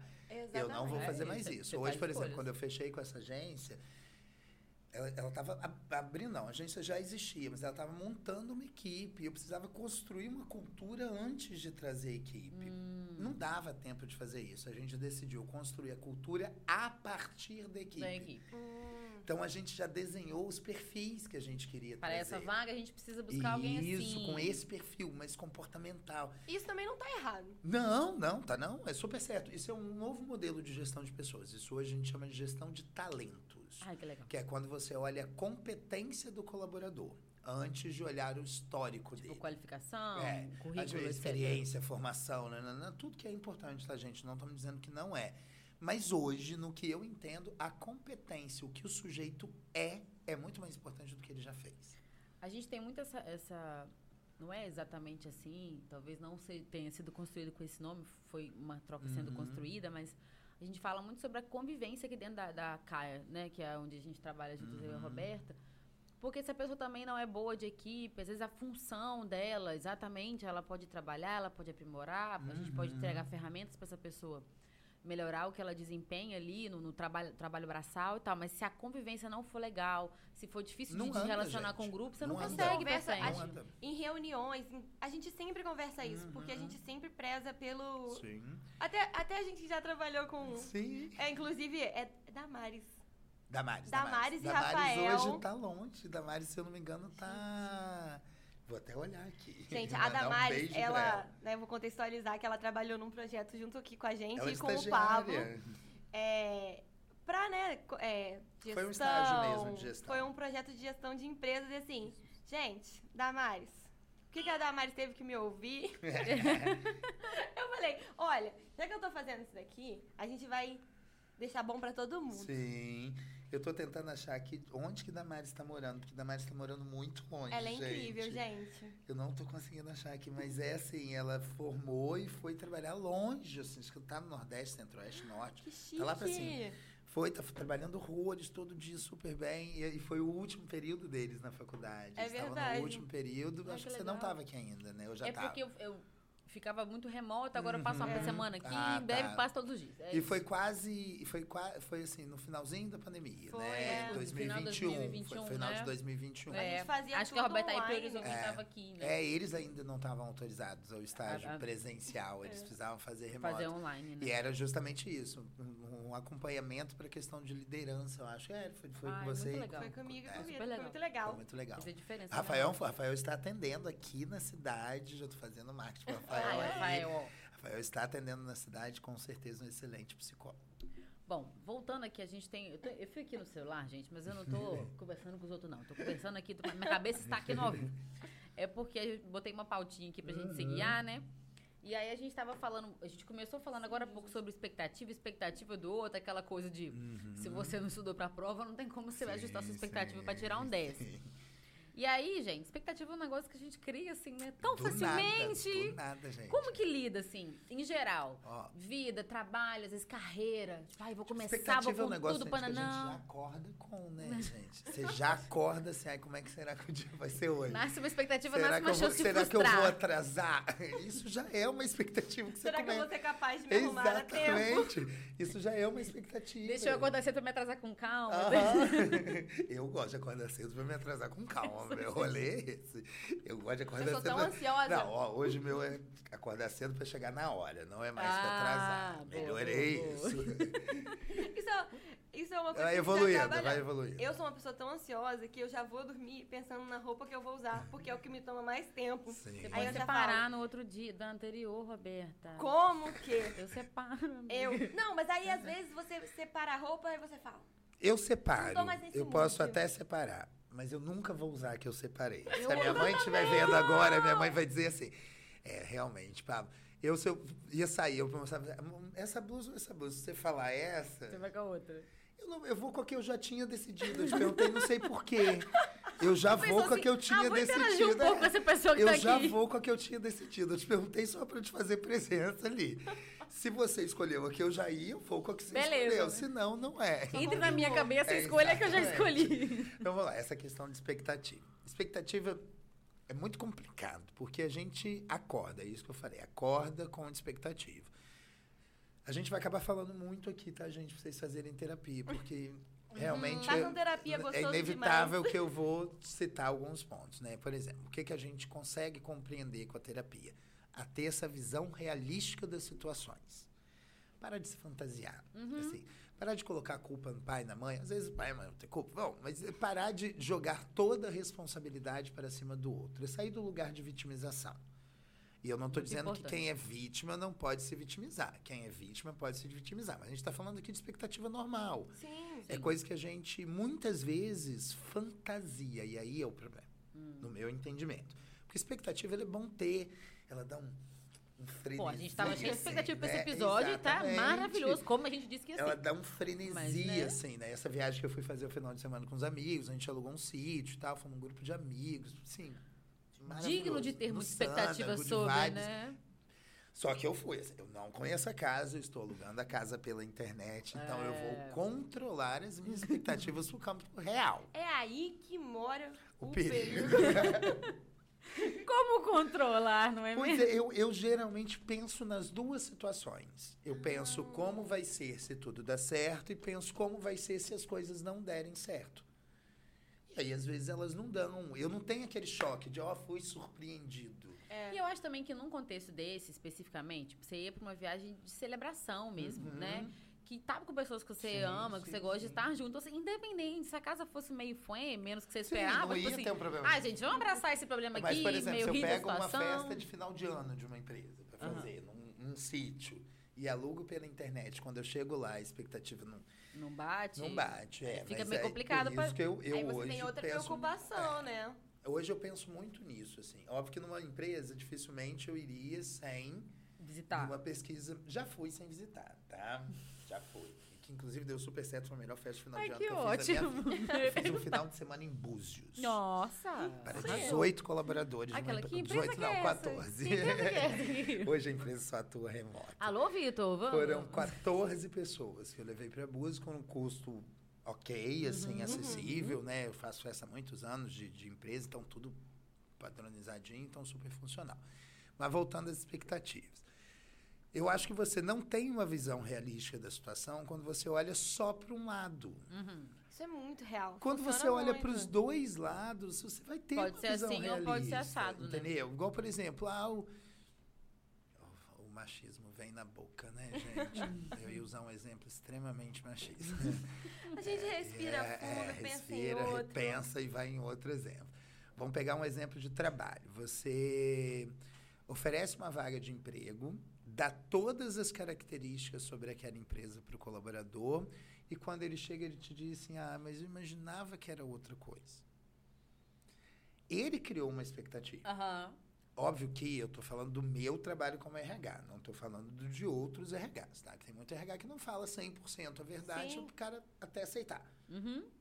Eu, hoje em dia, para mim, é limpo. Tem a parada de às vezes não Hoje- botar o salário, É, né? é, isso Vagas- inclusive vai virar lei. vagas vai virar lei, vai eu- ser obrigado uma- a colocar uma manchete salário. sobre isso hoje. Eu coloquei hoje. Tem os vagas isso hoje. arrombadas, esses trem assim, que a galera fica botando lá, Uhum. enfim, né? Eu, hoje, né, por exemplo, fechar a agência, vaga para essa agência lá dos Estados Unidos. Eles me dão meses. Meses. A primeira vaga eu levei três meses. Pra uma vaga de pessoa. design. Você sabe que nem é uma vaga tão difícil assim. O remoto É. nem é uma vaga tão difícil. Por que, que eu tive esse tempo? Porque eu precisava criar o perfil da empresa, precisava criar o perfil da vaga. Eles, Sim. ah, a gente vai esperar o tempo que for, a E gente porque quer um bom provavelmente, profissional. não sei, me corrija se eu estiver errado. Claro. Na operação dessa empresa que você já explicou que ela é toda remota, Uhum. a pessoa tem que ter um perfil de estar um pouco inserida ali participativo. Não pode ser uma coisa extremamente fria. eu Não, mando aqui não. pra você o briefing, você vai lá e desempenhe boas. E né? você quer um colaborador que fique lá pra sempre? Exatamente. Gente, não, vai contratar pra sempre não. Sempre não, que uma hora esse sujeito tem que ir embora. Pelo amor de Deus, que ninguém aguenta colaborador na empresa muito Ro- tempo. é, como é que fala? É, circular a energia. É. Isso. É óbvio que a gente se preocupa em manter um turnover, que é esse índice de entrada e colaborador adequado. Mas a gente sabe que tem que ter. Tem que ter, senão você Até pra dar uma engessa renovada, também. né? Senão você engessa, não tem jeito. Para eles lá, por exemplo, você tem ideia, essa primeira vaga que a gente fez de design, hoje meus processos são 100% pelo LinkedIn e pelo Instagram. O Instagram é só uma pontinha que aparece, mas eu faço tudo Uhum. pelo LinkedIn. O LinkedIn é o fervo, É né? Meu muito Deus! maravilhoso. É muitos anos. Eu trabalho com LinkedIn já há quase 10 anos. Quase 10 anos. Minha primeira vaga no LinkedIn foi em 2013. Caraca, eu, não, eu só que foi fui uma das vagas mais caras que eu já fiz na minha vida Eu até conheci, hoje. eu conheci, tipo, mais ou menos nessa época, mas é tipo, recém, eu formei em 2013. Sim. Recém-formada, aí você bota o negócio Sim, ali pra dizer, sim, eu existo aqui sim, no pra dar LinkedIn, mas você não... movimentada. Hoje é a minha rede mais volumosa, assim. Eu, De interação, de engajamento, É de pessoa- volume é de seguidor. E eu nem sou tão assim, tão assim, assíduo. né? Eu gosto do Instagram, eu tenho paixão pelo Instagram. Então, eu nem sou tão assíduo lá, mas tento fazer o movimento lá. As minhas Uhum. vagas são todas por lá. Então, assim, fizemos tudo, mandamos os candidatos. Eu geralmente mando três candidatos para entrevista final. Mandei os três design para entrevista final. E eles gostaram muito de um. ó, Perfeito. Primeiro processo que eu faço para a empresa. Empresa lá nos Estados Unidos. Consigo no primeiro. Assim, eles gostaram dos três, na verdade. Aham. Mas vamos, preferimos esse daqui. Beleza, tudo certo. Fomos fechar com o cara, o cara desapareceu.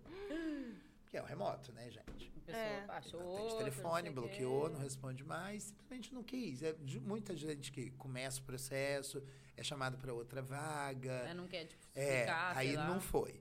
E aí, eu lembro de falar com a dona da agência, com a Luísa, assim, Lu, escuta o que eu tô te falando, eu faço isso há muito tempo. Quando isso acontece, é porque vai vir algo melhor. Uhum. É- é- gente, é batata. Não é batata, nada, isso é ciência. né? Você tá ali mais habituado, você vai fazer um outro processo melhor. Fala, eu estudei. É, tipo, do que eu não você tô fala. Cheguei aqui, fiz esse funil, cabeça. agora eu vou fazer um Exatamente. melhor ainda pra Olha, gente eu chegar. já aprendi aqui. Eu fiz Aham. aqui, eu já entendi o que, que deu errado. Então, aqui não é que vem o candidato melhor, é que o nosso trabalho como Encontra mais fácil, com Exatamente. menos energia dispersada. É, porque você já tá, você já tem os caminhos, Sim. né? Aí encontramos um candidato que é o Newton maravilhoso, maravilhoso. Todo mundo na agência é apaixonado por ele, os da agência são apaixonados por ele. E ele entrou. Hoje ela fala comigo assim, gente, como é que você conseguiu? Eu falei, Luiz, isso é um negócio que a gente faz há tanto tempo, é tão simples, só que a maioria das empresas não faz. Por Uhum. quê? Marketing RH todo mundo acha que sabe fazer. Uhum.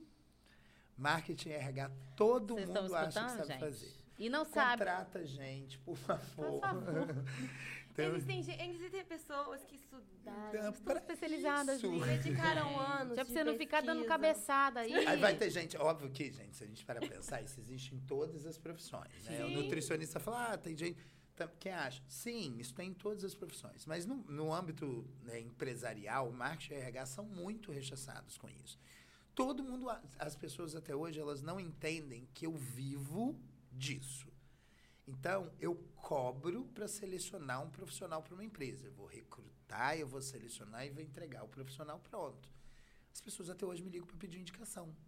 Não é assim que funciona, gente. Mas você não tem uma indicação de fulano, não tem uma indicação. Óbvio que quando é um amigo RH que está buscando, é Sim. óbvio. Você Aí um dia ali desse eu ouvi tal. de uma pessoa assim. Pablo, a pessoa está abrindo uma loja. Ah, estou precisando de uma indicação de uma vendedora para a loja. Eu Falei, poxa, meu amigo, esse é meu trabalho. Se quiser me contar. Ah, não tem dinheiro Não me peça contratar, de não. graça o que Acho que a gente cobra viver. também um rio de dinheiro, Aham. tá? Não, não tem dinheiro para te contratar, não. Beleza, tudo bem, então. Então, beleza. Então, mas você não vai me indicar, não? Falei, não. Não, você não. Não, as profissionais que eu tenho no, no meu banco de dados. Aí ele virou e falou assim: Ué, mas e quando você pede indicação para os outros? Para mim, inclusive, você já pediu indicação para mim. Eu te pedi indicação para ajudar a pessoa que você queria ajudar. Se você quisesse indicar alguém para você ajudar aquela pessoa, é uma coisa. Eu posso indicar alguém para ajudar aquela pessoa, sim, só que esse é meu trabalho. Sim. Eu Eu não, não, é- não dá para Eu ele acho ser que social. é, Ah. você realmente tem que ter aquele termômetro, Sim. né? Aí, só que, Robson, isso me incomodava muito. Porque eu falava assim, ai, gente, não tô fazendo esse jeito. Não acho que é legal eu também deixar de indicar de dar oportunidade pro Pra profissional. alguém, né? O que, que eu fiz? Eu não fiz mais isso. Isso é até uma falha. Bom de falar aqui que eu vou me comprometer a fazer de novo. Tá anotado, eu hein? criei com esse Bruno, esse meu amigo, ele é Sim. design, né? Ele que fez, faz minha identidade, Ah, faz tudo pra mim. É, ele é maravilhoso. E aí, o profissional incrível. E aí, quando o Bruno foi criar as coisas, a gente conversou muito sobre algo que eu podia fazer mais social no meu Instagram. Uhum. E aí a gente criou um tipo de postagem que é o Me Contrata. Eu divulgo o profissional nesse perfil. Ah, legal. Ah, é é uma legal. postagem. Quem pedir uma indicação perfil- tem uma ali. Exatamente, tá ali no meu Instagram, Você você vai lá e vê. Fiz uma vez só, fiz uma vez só, mas farei mais. A menina, inclusive, que eu indiquei, ela começou no outro dia, chamaram, indiquei ela num dia, no outro chamaram. Que ótimo. E ela tá trabalhando no lugar até hoje, que eu encontro com ela no corredor da faculdade. Aí, ó. Nossa, isso é incrível. Mas é super assim, legal, pra é- fazer- você devolveu um muito pouco, legal, né? É muito legal, deve Tem uma fazer frase, mais. eu, cara, eu queria muito lembrar onde é que eu vi. Eu não sei se foi nas meninas do, do Contente ou se Ai, foi o, o. Eu amo, É. Eu tive, tipo assim, eu assisti elas uma semana de Sim. comunicação. É Desde mesmo? então, tipo, isso foi em Nossa. 2000, 2012 ou 13 que eu vi elas. São meninas, eu não conheço. É a Dani Arraes e a Luísa Vol. Eu não Sei. conheço. Eu adoro. Hoje até eu fiz uma postagem que eu comumente faço de. Ah, tinha um print delas, que semana, aquela tinha um fotinha era o Freud, dela. Era Ah, o Freud. negócio tinha até hoje lá também. O negócio do divulgar vaga com salário. Ah, aí eu eu sei que, tipo, era não me peça de graça o que eu faço pra viver. Não sei se foram elas ou se Uhum. foi, foi outra pessoa, acho que era o do Carvalhando, o André Carvalhal. Não me peça, maravilhoso também. E os livros dele, gente. Eu Você já preciso- viu eu preciso Viva ler. o Fim. Viva o Fim. Viva o Esse Fim? é o livro dele que vocês precisam Ah, é a, ler. é a indicação de, Viva de Fim. Pablo. Esse livro fazer. dele é Ah, sensacional. eu vou, vou buscar. Mas é isso, não me peça de graça o que eu faço pra viver. Porque Uhum. como assim, gente? É isso que eu, isso que eu vendo, isso aqui é meu ganha-pão. Você Mas vai, é ficar- eu vou ficar te difícil, entregando porque, por gratuitamente? exemplo, você ia pedir pra um dentista consertar, tira, é, ah, mexe aqui na minha cara e de graça. Faz uma limpeza grátis. Mas Faz é uma o que os meus amigos de design falam. É o tipo de autonomia que as pessoas ah, faz uma artezinha rapidinho aí pra mim. Uma Diminui seu trabalho pra né? dizer que é uma coisinha que se né? faz ali. É, o negócio da Contente que você viu hoje, essa frase é muito legal. Fala assim, você poderia ter sido protagonista dos meus stories, mas escolheu o seu tema da minha terapia e os áudios de reclamação no WhatsApp. Eu amo, gente. É maravilhoso. Maravilhoso. Essa página é maravilhosa. É isso. Mas Mas, enfim. Fechando a questão da expectativa, eu acho que é Sim. isso. Você conseguir, se você consegue olhar os dois lados, Não vai ter frustração grande, vira né? Né? É. Que assim, só "Ai, vai dar certo, vai dar certo, vai dar certo. Porque tudo que vai dar certo pode dar errado. Pode. E é o que errado. você falou, né? Você precisa ser realista. Você não pode Sim. ser nem muito positivo e nem muito negativo. Porque é péssimo também aquela Sim, pessoa que sim, só sim, pensa sim, que é só sim. otimista. Ninguém aguenta. Ninguém Aí a aguenta. pessoa que é só Poliana. negativa, É. ninguém aguenta. Eu, eu gosto muito dessa expressão, essa expressão é do Mário Sérgio Cortella. É, o Cortella ele tem uma frase que ele, fa- ele, ele usa uma expressão que é uma perspectiva realística da situação. Uhum. Né? Que é você é olhar ótimo aquilo de também. forma real, só que tentar olhar aquilo de Um cima. mais de assim, longe né? ali, né? Mas olhar pela realidade, não pelo que você gostaria que fosse. E eu acho que aqui, isso ajuda. É vou ter uma série de perguntas aqui Ah. agora. Manda. Vou começar com a primeira, que é o seguinte. Um bate-bola agora. Como, como lidar com a expectativa que o outro criou sobre mim? E às vezes esse outro vai dizer Problema que eu tô. do outro? Pois é. Ah. E a gente às vezes fica se sentindo Assim, mal pra, por causa do outro. aquela, aquela, aquela. Ai, meu Deus, massa sensitiva. Não, O problema do é eu. problema do outro. Mas literalmente, porque a expectativa que o outro cria sobre você, ela Tá é com problema ele, do né? outro. Desde que Ah, você não tenha alimentado. é, alimentado aquilo. Um né? pouco Que de responsabilidade seja- afetiva é, também é importante, exatamente. né, gente? Se você não tem responsabilidade afetiva com o outro, a expectativa do outro também é, É sua problema seu. Responsabilidade. Sabe, Falou? sabe um filme que, Disse tudo. que vive, vive sendo discutido essa parada? O 500 Dias com Ela. Ai, maravilhoso. maravilhoso. Vocês viram o recomeço na Netflix? Ai, vi! Você chegou, você encontrou a pessoa. de chorar, morri né? de A chorar. Alice tá assim, gente. Vocês já viram o Recomeço? Aham. Vê aquela série na Netflix, Recomeço? Maravilhoso. Já viu? Não, recomeço é muito Pregou bom, recomeço Eu falei, vai, você vai chorar, mas vai ser bonito, mas você vai chorar, mas vai ser bonito. É, não, e você looping, tá- é, looping. é sensacional. É assim, muito bom é- você dar uma chorada. Ah, é bom. E eu, eu acho que ensina muito. Recomeço ensina muito sobre essas ondulações da felicidade. Uhum, interessante. Quem não- quem não, não- tinha olhado por É, essa perspectiva. fiquei pensando nisso agora, nos, inclusive porque tem uma parte que eu fiquei assim, tá muito bom. Vai dar um Vai dar problema. errado. e não vai ser pequeno. E eu não estava errada, mas vocês vão assistir. Vamos lá, mais uma. A gente falou sobre terapia. Deixa eu só voltar na questão Pode da voltar, expectativa pode do voltar. outro. Eu acho que é importante a gente falar isso. É, por que, que é importante a gente falar isso? Porque a gente, a gente também se alimenta da expectativa do outro. Né? Para Freud, por exemplo, a gente se afirma como sujeito na sociedade a partir do olhar do outro. É a forma como a gente se afirma como sujeito. Por isso que, por exemplo, no processo seletivo, a gente se afirma como sujeito profissional a partir do olhar do recrutador, que é quem está contratando, testando, avaliando e tal. Então, é importante entender que, por mais que a gente queira fugir desse outro, que na psicanálise, inclusive, a gente descreve um outro com letra maiúscula, simbólico. outro, outro. Aham, uma- realmente existe É. aquela. Quanto mais a gente quer fugir desse outro, mais a gente se aproxima desse outro, porque é uma relação de codependência. Sim. Ninguém vive no mundo sozinho. Sim. Tem gente que adora bater no peito. "Ah, Eu não preciso de Eu ninguém. não preciso de ninguém. Não, não precisa. Você come o quê, criatura? Você planta? Você ficar doente, você fazer planta, o quê? né? Você, A primeira planta, você pergunta que eu penso caça, assim, você planta, coletor. Você cultiva alimento. Já tá Então, errado. se daí você, você consegue tornar a sua água potável? É, Ah, não, mas internet, você faz o quê? É, amado. Então não tem. Então eu acho Sociedade. assim, é importante entender que a expectativa do outro sobre nós é do outro, e ela é só do outro, desde que a gente seja responsável afetivamente com essa pessoa. Sim. Não sendo, isso já vai para outro viés. Mas é importante entender que a gente nunca vai deixar de se preocupar com esse outro. Por causa desse lugar que o outro É ocupa. verdade. Só que entra a diferença. A gente decide o lugar que esse outro ocupa. Se é no pedestal ou se é aqui do nosso Gente, lado. Se você vai ser afetado pela Aqui forma que esse outro aqui. botou expectativa em cima de você, você vai entender que é um problema dessa outra Exatamente. pessoa, Óbvio que é né? importante também ressaltar que a gente está falando de pessoas emocionalmente saudáveis, que fazem terapia ou que não fazem, mas que lidam bem com as questões da vida. Nem todo mundo precisa fazer terapia, gente. Isso é, é uma narrativa muito comum, social. A todo mundo tem que fazer. Eu não acho. Não, acho que também você não só é tem que assim. fazer terapia se você quiser. Tiver disposto, Se né? você tá lidando com seus problemas, com seus bagulho bem da vida, segue aí. Foi o que você falou. Nenhuma verdade é absoluta. Não, É. Nenhuma. Não é porque eu Nenhuma. estou fazendo que você Você é precisa obrigado a fazer. Isso também, nossa, isso funcionou tanto pra mim depois que eu entendi isso. depois que eu parei de me Mas é comparar. engraçado, né? Porque parece que é uma coisa tão simples, né? É, a gente fala é. aqui e que fala, eu é sobre isso isso. E depois você fala, caraca. Não, mas aí foi o quê? Foi uma construção de momentos e, e experiências pela pelas quais você passou que você chegou ali. Então, assim, como é que eu nunca reparei isso? Você não reparou? Porque não tava no momento. Você tá Porque vivendo você- Você não tava né? realizando, analisando aquilo Você de precisou outra passar forma. por aquela viradinha de chave. Eu vi uma pessoa falando isso, que são que não é só aquela coisa que vai aquele estalo, são várias pequenas Uhum. Várias, né? coisas que transformaram naquele Uh! Caraca, como é que eu nunca tinha pensado nisso? Esse A- foi A maravilhoso. sonoplastia da Roberta É é, imbatível. Eu amo, eu amo. Gente, eu- gente, eu vou até mandar um beijo pro Lucas. Ele me zoou por todas as onomatopeias que eu faço no trabalho. Figura de linguagem preferida da Roberta. Tem uma outra aqui, já que a gente falou sobre Uhum. terapia.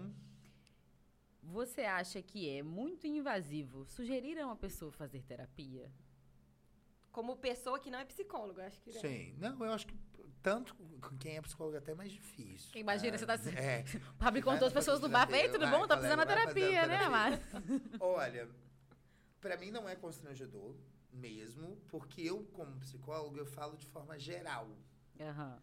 Agora, a pergunta ela vai muito num contexto mais íntimo. Uhum. Primeiro de tudo, eu acho que a pergunta que precisa fazer é assim: para você falar que alguém precisa fazer terapia, o mínimo que você tem que é fazer. Fazer terapia. O mínimo que você tem que é fazer. Não Já tem como você dizer que o outro né? precisa. Você nunca fez e vai mandar o outro fazer. Exatamente. Então, é a primeira coisa. Se você se sente capacitado para notar que o outro precisa de terapia, é porque você ou já passou ou está num processo terapêutico. Então, se você já passou ou está. Primeiro, vamos lá. Se você não passou e não está, procura terapia para depois se falar Depois com o outro. indica, né, gente? Mas se você já passou e está, como dizer para outra terapia? Eu sempre é, martelo de você, ao invés de dizer que vai ser bom para o outro ir para terapia, contar o como foi bom para você. Isso é muito real. Falar, É dá assim, um exemplo. Eu tenho uma né? paciente, um dia desse, ela me contou um caso, e não estou ferindo ética, eu vou só dar essa palhinha. Ela virou e falou assim: estava numa circunstância, ela falou assim: você não já viu como eu fiquei bem depois que eu fiz terapia? É isso que faz as É, pessoas. ela dando quererem. isso como argumento pra indicar pra alguém. Colocando como que Sim, aquilo foi caraca. estimulante de ser tipo. Ai, meu pai. Dá tá tudo certo. Mas é assim, igual, ah, você tava com, por exemplo, muito, é, você tava muito hiperativo antes de dormir. Aí, Gente, baixei o negócio. Vai dar tudo certo, não, vai dar tudo certo. Não. Sempre, quando eu via podcast, eu falava assim: quando eu for no podcast, eu vou fazer isso daí, quando as pessoas batiam no microfone. Eu não Mas tá pronto, vendo, deu tudo certo. Não doeu. Já. Segue firme o microfone. É, o que, que eu ia falar? A gente tava falando? Ah, sim, eu estava numa, numa- num exemplo. Por exemplo, você está muito hiperativo antes de dormir, aí você decide incluir um exercício na sua Uhum. rotina do dia. E aí você perce- percebe que você dormiu melhor. Aí você vê uma pessoa que está passando pela mesma coisa, você fala, olha, eu incluí uma musculação, uma caminhada no meu dia e eu gastei mais energia e estou dormindo melhor. É um fato. Pode ser que não Você funcione tem pra um pessoa. exemplo ali pra Show. falar, tenta, né? Você está falando da sua realidade. É, mas eu volto a falar que é muito mais fácil a pessoa que tá no lugar de ouvinte é, ac- acreditar que o exercício físico faz mais é, resultado do que uma sessão de terapia. Sim, Gente, isso é natural. assim. E eu vejo. Eu, eu, eu trabalho da missão assim, de que se você puder, e óbvio que a gente está falando aqui, gente, de uma realidade de pessoas que podem. A gente sabe que a grande maioria das pessoas Não não, podem fazer terapia hoje. Sim. Entretanto, tem a clínica da Fundação com atendimento gratuito. Aí, a gente, gente, ó. esse ano parou por uma reciclada, eu estava só com, com poucos alunos em formação, por causa de um momento de transição da faculdade há anos atrás. Período que vem eu entro com uma turma de 30 estagiários. Olha então eu vou bom. ter hum, pelo menos 120 vagas gratuitas na clínica Gente, da olha que incrível. Perfeito. Com estagiários super preparados, acompanhados por supervisores. Então, bom, essa é uma alternativa. Segundo, você tem a rede pública Sim. que não é fácil. A, rede- a terapia na rede pública ela é difícil, você tem que marcar toda semana. Outro ponto. Seguindo, você tem os profissionais recém-formados, que geralmente trabalham com preços mais populares, Mais né? acessíveis. mais preços de comunidade, o que a gente chama mais comunitários, Uhum. né? Em que as pessoas podem ter um acesso mais fácil. Mas entender que a terapia é importante para o sujeito, ela precisa partir do sujeito.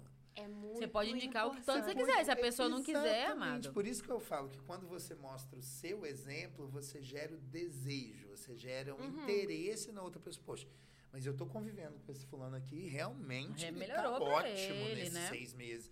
Será que isso não vai funcionar para mim? Isso desperta muito mais desejo do que você fala, "Ah, acho que você tem que fazer terapia.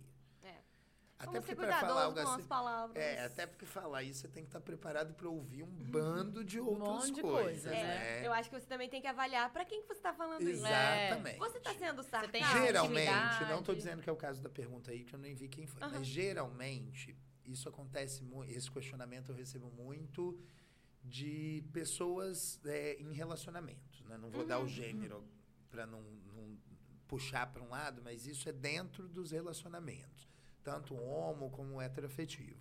Se você está dentro de um relacionamento, enxerga que aquela outra pessoa está passando por alguma dificuldade, quer indicar terapia para ela, a minha sugestão é você buscar um intermédio, assim. Alguém Quem está dentro, dizer para quem está dentro fazer terapia, não vai ser Não vai aceito, funcionar. gente. Não, é não muito vai, delicado. Não é vai. complicado. E o Pode outro não caso, no caso de um casal, o pode. que funciona é a terapia de casal, que é isso super, super, super legal. funcional. Eu acho, eu tenho vontade de ir lá na frente, bem lá na frente, Ser trabalhar um terapeuta. pouco mais com terapia de casal, assim, porque eu sou o cara dos amigos, por exemplo, eu viajei com 12 amigos no final de semana, eram cinco casais, 10 eram casados. O povo fez revezamento pra conversar com você? Tipo, de repente, puxando você de canto, conversando um Tinha negocinho. outro psicólogo, tinha... e são Dividir a equipe, muito né? amigos, então não tivemos esse rolê, mas é uma coisa que acontece Eu acho que é muito legal você fazer terapia de casal, porque o psicólogo, na posição de psicólogo, você tá sempre vendo as coisas unilateralmente. Sim, do ponto de vista sim, do seu sim, paciente. sim, sim. Então, quando você tá lá no, na terapia de casal, você vai ouvir uma história, um caso, um- uma situação contada pelos dois, Os dois lados, né? Então, acho que isso também te dá uma vivência muito incrível. sim. Outra coisa também que eu queria perguntar. Como que era você... É claro, eu, sei- eu vejo que a gente também acaba, nessa geração, pisando em ovos. Então, tipo assim, a gente já fala uma coisa assim... As pessoas que gostam de amarelo, não ofendendo as pessoas que gostam das outras cores. Aham. Então, assim, você como pessoa, assim, é, Uhum. o que, que você acha de psicólogos que atendem várias pessoas do grupo familiar, assim, por Eu- exemplo? não, eu, eu não concordo. Você? Hipótese alguma. Cancela O, o grupo familiar é uma coisa. Até porque é antiético a gente atender pessoas com coligação. Uhum. Que não seja, por exemplo, o caso da terapia de casal. É, isso, é, isso aí. Essa junto, coligação caso, né? familiar, assim, ela não é caso, não é interessante. Eu já atendi casos de cunhadas, de primos, não vejo problema Aham. nenhum mesmo, desde que você profissionalmente consiga separar. Separar. Mas várias vezes eu já entendi, ah, papo, queria tanto que você atendesse minha mãe. Poxa, não tem como. A gente está três anos aqui trabalhando os impactos da relação da sua mãe na sua vida. Eu vou agora trabalhar com ela? Sim, Na cabeça da pessoa poderia, pode numa passar. continuidade futuramente, até seria possível, depois que a gente encerrasse o processo, você seguir. Mas no momento não dá. Você não tem como, por exemplo. Eu tenho, eu tenho já os contatinhos certinhos. Assim, paciente que fala, ai, tô precisando de um terapeuta meu marido. Eu já tenho a pessoa que eu indico para marido. Ah, sim. Eu já tenho a pessoa que eu indico para filhos. É até Ah. muito mais. Você se sente muito mais Sim, tranquilo. Sim, eu, eu crio essa rede. Assim, penso, penso em um dia ter tudo isso no mesmo lugar. Muito legal. que ofereça psicologia organizacional, clínica para adulto, clínica para criança, clínica para o marido, grupo de discussão sobre masculinidade tóxica, grupo de discussão sobre menopausa, Nossa, colocar legal. isso tudo Ai, dentro do mesmo Grupo lugar. de estudo lá na frente. Vamos lá. A gente passou por aqui, você falou algumas coisas, mas assim, sinais e sintomas que burnout está Uhum. chegando, vem aí, vai dar um Sim, ruim. sim, Tem algumas coisas que a gente pode olhar. Você falou sobre acordar sempre A questão do atrasado. acordar é- isso é mais comportamental. É, você tem uma série de sintomas quando você percebe essa questão do prazer e do desprazer, né? do prazer e do sofrimento. Se o trabalho na psicodinâmica, que é a psicodinâmica é uma psicodinâmica do trabalho é uma expressão de De Jus, que é um pensador é, muito importante para a psicologia e principalmente para a área do trabalho. Ele, os estudos dele são embasados desde a Primeira Guerra Mundial.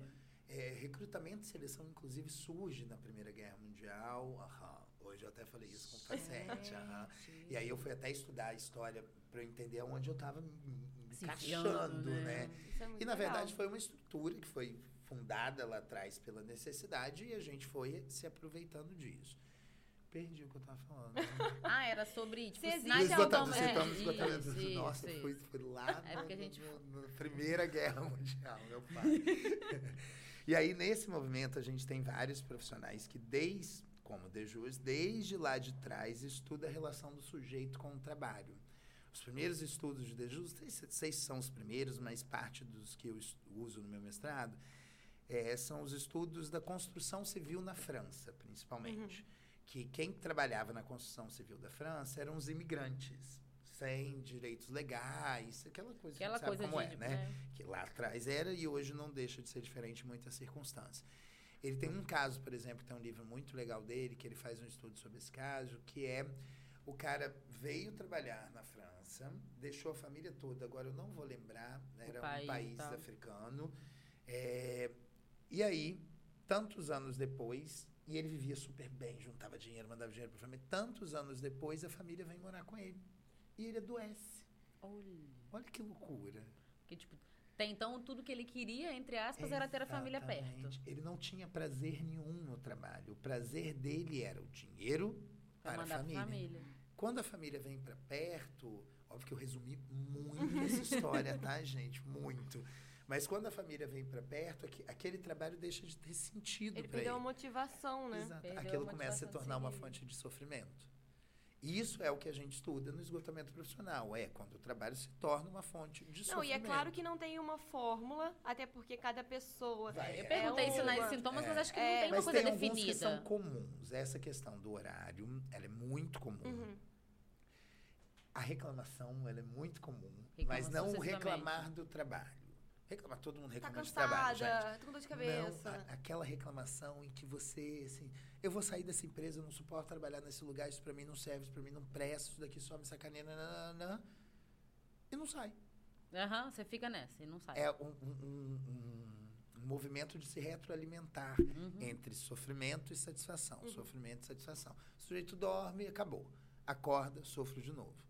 Óbvio que vale de falar que a gente está falando de pessoas em sofrimento. Aí você pode Uhum. perguntar, por que, que ela não larga o trabalho? Porque ela está sofrendo.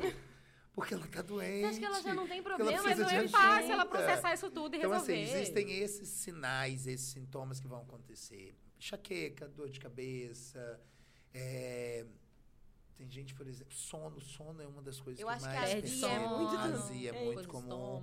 É porque a aí a gente acaba caindo na somatização e no sintoma de forma geral. Geral, É. né? Porque eles não são muito diferentes quando se relacionam ao trabalho. O que, o que muda é que quando a gente vai atender um paciente de esgotamento profissional, você vai fazer o rastreio de onde está aquele sofrimento.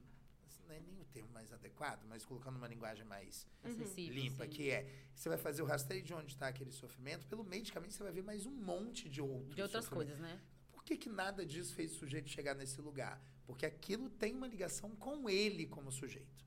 Aí na psicanálise eu vou até aqui, e daqui a gente vai lá na vida dele de forma geral. A entender, porque às vezes ele está insatisfeito, ele entrou em esgotamento profissional por causa da postura agressiva de um gerente. Uhum. Vamos supor. É abusiva, agressiva e tal. Ninguém gosta de abuso, né? Sim. Óbvio que não. A gente não Sim. vai ficar feliz. Não existe, ai, fulano gosta de. Não.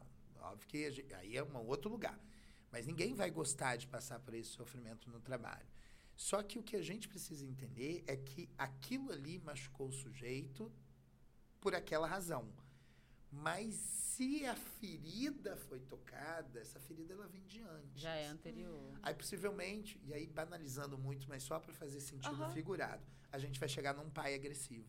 Sim. Sim. E que o maior problema não era o gerente Não é o ali trabalho em gritando, si. não era o trabalho em si, era o trauma daquela estrutura familiar lá de É trás. anterior. Então a gente precisa fazendo esse desenho.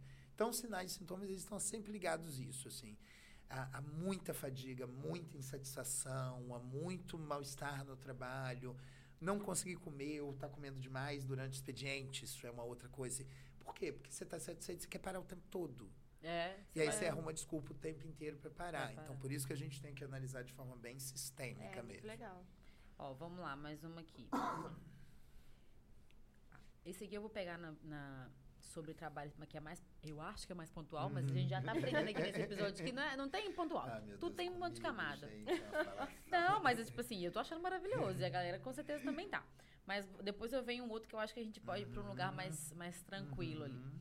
Que vai dar pra entrar até eu e o Roberto na, na discussão. Primeiro é, um problema que eu sempre preciso lidar com a minha família é estar feliz pessoalmente com o meu trabalho, e, mas não ganhar o suficiente, suficientemente bem para ser aceita. Tem algum conselho pra gente lidar com isso aí? Família. Tipo, Tem a expectativa. aceita. tem um aceita. Aceita, que é, Então, a assim. gente tá Tipo, a família não feminino. aceita Aham, que você. é, é, é, É. é, uma- é uma mulher. Então, aí é legal a gente separar essas duas coisas, tá? Eu Beleza. odeio fazer generalização, mas em alguns momentos a gente precisa separar o gênero para entender o como que Uhum. a situação com a mulher é infinitamente. Um homem dificilmente passaria por uma situação como essa. Vai passar, por exemplo, se ele não quer ser médico, o pai quer que ele seja, Aham. Uhum. né? Porque o homem, de forma geral, ele vai sendo empurrado, E só vai. vai indo, e vai indo, e vai ganhando aplausos pelo caminho, e vai indo, e vai indo. Com vocês, a coisa é muito diferente, a gente Aham. sabe disso. É, começa no sentido assim, ah, você vai trabalhar, é como se ou você trabalhasse ou você casasse, É. É. né? O homem pode fazer os dois. Ele pode trabalhar para casar. A mulher não. Ou ela vai um, ou ela pode um ou pode o outro. Isso é resquício da nossa história mesmo. Mas pensando na, na, na circunstância aí da pergunta.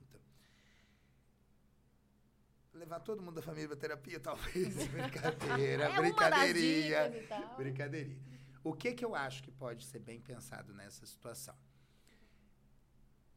Algo vai ter que abrir mão.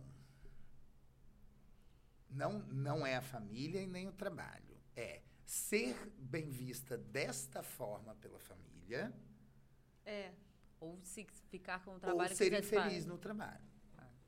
Você entendeu? Entendi. É, tá muito, aí voltamos à questão do outro. É, isso que eu ia falar, tá atrelado a essa coisa da expectativa. Outro- A- a- esse outro quando é mãe, então, gente, não nada contra as mães, pelo amor de Deus. Mas quando é mãe, gente, quem aí não se derrete com elogio de mãe? Sim. Sim. E às vezes você tá buscando uma validação ali da família. Sim, porque às vezes você tá bem no trabalho, mas você sim, também sim. quer ter o da família. Aí, aí vale a pena questionar, se- questionar, né? Sou eu que tô querendo fazer o que eles querem? Sim. Ou eu que não tenho coragem de colocar o que eu não quero? Sim, eu, eu mesma, eu pessoalmente, Alice, essa pergunta inclusive não é Uhum. minha, sofri muito com isso, essas coisas, tipo assim, falar o não e falar o não porque eu não quero, eu falei isso no começo do episódio, É. mas meio isso, putz, não, eu vou, vou dar esse salto aqui, eu vou pra esse lugar aqui, Uhum. gente, ó. E é, é doloroso, minha família é muito presente, eu amo todos de paixão, por favor, pai e mãe, estão me assistindo, mas assim, às vezes vem de um lugar complicado pra você Sim, soltar mas esse sim, laço, sim, e às vezes você abre isso pra pai e mãe, porque às vezes até abrir isso Não, é difícil, mas quando você abre, às fala assim, você só vai- faz o que é. você quer, vai dar Sim. tudo certo, entendeu? Ué, eu quando eu entendi na minha vida, minha estrutura psíquica, eu fui fazer o meu TCC sobre minha estrutura psíquica, Uhum. que é sobre a relação do neurótico obsessivo com o desejo da mãe. E aí não tem nada a ver com a minha mãe. Aham. Não, é uma eu coisa. ainda fiz muito questão de falar, mas isso aqui não tem nada a ver com você. Óbvio que você vai se identificar algumas coisas, porque sou eu que estou escrevendo sobre a minha realidade. Sim. Mas tem a ver sobre eu como sujeito neurótico querendo atender aos seus desejos. Porque é a maior característica da neurose, que é a estrutura em que todos nós vivemos, tá? A grande maioria de nós. Na estrutura neurótica, a gente tem um desejo. Esse outro que a gente Uhum. falou, esse outro ele é muito importante. Ele é muito. Gente, é, é avassalador. É o pedestal. É, exatamente. É o pedestal. E é onde a gente vai fazer tudo para atender a Pra necessidade desse outro. Esquecendo da gente Esque- mesmo. A grande maioria das vezes, É. ué, a gente Passa- esquece passa da gente. É. Então eu acho que isso cabe muito no que ela, né, no questionamento que ela fez. A gente, eu trabalho com orientação profissional de carreira também, que é fazer, aplicar teste, entender direção de carreira para o sujeito. Isso é muito legal. É, eu tenho um modelo bem legal de trabalho que eu aplico que é bem funcional. O que, eu- o que eu mais vejo funcionar nesse contexto, o que eu mais vejo acontecer aqui no interior é filho chegando no consultório não querendo fazer o que o pai quer. Porque aqui em Itaperu não existe esse, Você é... Não, é, tipo, se eu sou, você também vai ser, e se eu não esse vai ser, e seu, endeusamento, seu tanto familiar quanto da medicina, né? É. Então, assim, muitos, ser. Uma muitos família inteira. chegam e, Claro. assim, você vai ver o cara, o direcionamento do cara é arte. Sim. Ó, Ah, e mas- aí, já vou passar para nossa Uhum, próxima pergunta, que a gente já favor. achei o gancho perfeito. Pra se dar bem na vida profissional, é preciso ser apaixonado pelo que se faz profissionalmente? Você acha que é É, é- é pré-requisito? Não.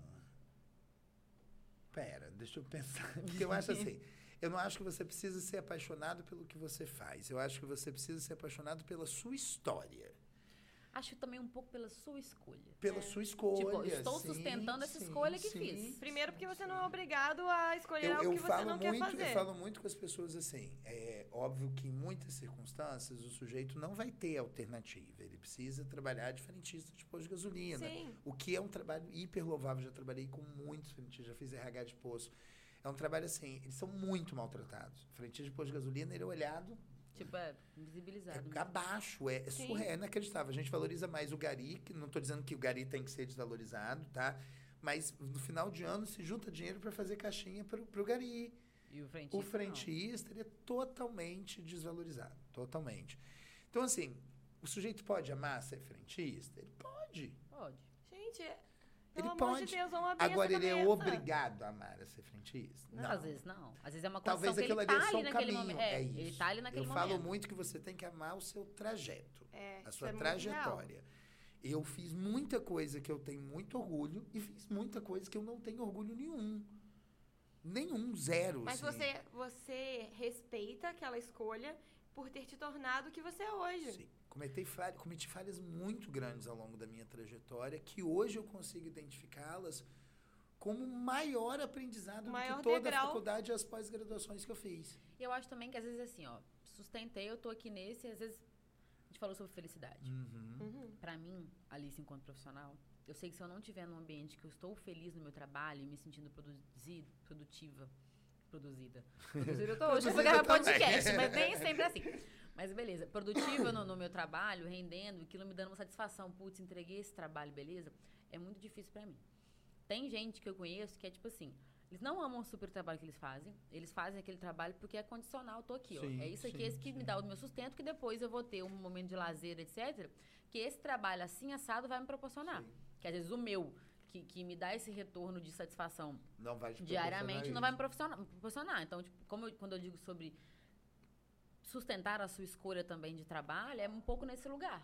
Né? Beleza, eu tô aqui nessa condição, eu escolhi estar nessa condição e eu vou colher um louro aí. Sim. Eu tenho um puta salário e um dia a dia que não me deixa tão feliz. Não, mas aí tipo ele me assim, deixa usufruir de outras coisas. É, é, E são isso. fases também, tem e também fase- abandonar a ideia fantasiosa da felicidade no trabalho. Tu, ai, todo mundo é Que é o que eu falei, a diferença feliz. da É. satisfação. Fala, Rob. Não, é só isso mesmo, que realmente você, né, você não é feliz o tempo inteiro e tem fases na sua vida. Tem uma fase que, por exemplo, você não tem controle. É, volto a falar isso. Alguém da sua família está passando por um momento complicado. Você está tendo que dar suporte. Então, assim, a, a pessoa também tem que pensar. Eu acho que tudo é, culmina para a gente ter sempre as mesmas. Mais ou menos as mesmas noções e guiar o nosso, nosso Uhum. caminho por isso. Que a gente tem que ser é, realista. Então, caraca, eu sei que eu não tô bem na minha vida pessoal. Então, eu não posso cobrar de mim um resultado gigantesco no trabalho, sendo que a minha cabeça vai ficar pensando na pessoa que está internada, na pessoa que está passando mal, é, num bichinho de estimação que faleceu. Então, tipo Sim. assim, não tem É, como a você gente ser entra num perfeito. outro campo, que é hoje a minha maior missão hoje. Uhum. É cuidar de trabalhador. Uma ideia assim, essa é a minha missão de vida. Cuidar de trabalhador, de alguma forma. Seja dentro do consultório, seja na empresa, seja aqui num podcast. Mas é cuidar de trabalhador, dar informação para o trabalhador. Não é informação assim, ah, você tem direito a 10 terceiro. Não, não é isso. Ele pesquisa na internet. Aham. Eu quero dar informação sobre o valor dele. Uhum. Só que cada vez mais eu me deparo com uma barreira, que é a barreira empresarial. Uhum. Eu posso trabalhar com um colaborador, e isso que você acabou de falar. Que o empresário no final do dia vai dizer assim: "Ah, deixa o problema da porta da loja para Pra fora. fora. Aí eu pergunto pro empresário assim: mas como é que ele destarracha a cabeça? Porque eu não, não aprendi. Não tem como, entendeu? Como é que ele destarracha a cabeça? Ele não é Lego. Você faz isso? Box. Dá vontade de falar pra Blocos ele. Você, montáveis. você se coloca no lugar dele? Hoje, Robson, assim, o lugar que eu me coloquei hoje é um lugar de escolher os empresários que eu trabalho. É- E é, um- é um lugar assim, ah, não é. Não, é um lugar que eu abro mão. Sim. Eu abro mão de trabalho que me pagaria três vezes mais para eu trabalhar com um empresário igual a galera dos Estados Unidos que eu trabalho hoje. Eu acho que você tá Que essa outra visão é esse. E você também já construiu uma carreira até aqui que te dá O que, que eu faço para isso? também, eu né? encho meu consultório, que é uma coisa que depende só de mim, Aham. encho no sentido de completar meus horários, de fazer tudo organizadinho, que é uma coisa que vai depender de mim. E que aí eu tenho a possibilidade de ter o prazer de trabalhar em outras coisas, que Sim. talvez naquele momento não vão me dar aquele retorno financeiro. Mas, e tem essa construção sim, por trás sim. também, tem essa Sim. coisa. Ah, eu já né? trabalhei com muito empresário legal, muito empresário Olha, legal. Gente, o nosso visão- tempo já tá. É, a gente tá tipo. Além do Jesus. momento. É. Foi, né, eu Eu acho que o nosso papo foi muito divertido. A É, as perguntas, inclusive, passamos por todas, gente. É a isso gente aí. conseguiu responder bastante gente, até que não mandou pergunta, mas que acaba entrando nesse meio. Pablo, queria agradecer. Ah, Gente, fa- não, foi apenas maravilhoso. Apenas Você é incrível, que pessoa lanche. incrível, Foi gente. ótimo, ótimo. Falei sem parar, né? Mas a gente, eu sabia que esse episódio ia render muito e foi. Acho que a gente Uhum. caminhou por lugares muito legais. Falou sobre a somatização em si, mas falou sobre Sim. carreira, Sim, sobre desafios, sim, sim. sobre esse olhar menos poliana da vida, É. até pra administrar as frustrações que também Acho que as pessoas vão parte. conseguir tirar muitas, é, muitas visões, muitas opiniões sobre esse episódio, vão conseguir aplicar algumas coisas na vida delas também. Tomara. Começando pela, pela regra da lista ali, que a Pela gente regra vai divulgar pra lista, vocês. pela regra- eu- ó, Editadinho. outro- começa pela soneca do celular. É, a, gente. a- a dica de ouro, eu vou, vou aplicar isso celular. É amanhã. verdade. Hoje à noite, Mas, ó, né? Amanhã não Agenda- vai dar certo, na quinta também não. E não tem problema. Vai, vai entendeu? melhorando. É, vai melhorando. E deixar o celular não. longe também ajuda um pouquinho. Ajuda, Bastante. tá bom? Ó, muito obrigado mesmo, de coração, pelo convite. Amei, amei presente, gente. Teve presente. Ah, Vocês vão amar. Espero que vocês gostem. Gostaremos, com É, eles- esses dois são bem atuais, eles são alguns dos últimos dele, tem uma linguagem pós-pandemia, Ah, então já Legal. é super atualizado, assim, Muito acho que vocês vão gostar bastante. Ó, Obrigada, foi, foi um deleite. Assim. Ah, que bom. Um grande Gente, mais uma vez gostaram. agradecer. Obrigada quem esteve com a gente, gente. Exatamente, todo, todo mundo viu? que mandou Amamos. beijo. Muito obrigada ao Zion Studio, nossa produtora, A agência agência Caia. Caia. E muito obrigada, Pablo. Obrigada a você. obrigado E obrigada também. Valeu, Old Ah, é. pelo nosso lanche maravilhoso. Tudo aprovadíssimo, tá? Perfeito, gente. Um beijo. Obrigado a todos aí, um abraço, tchau, tchau. Tchau.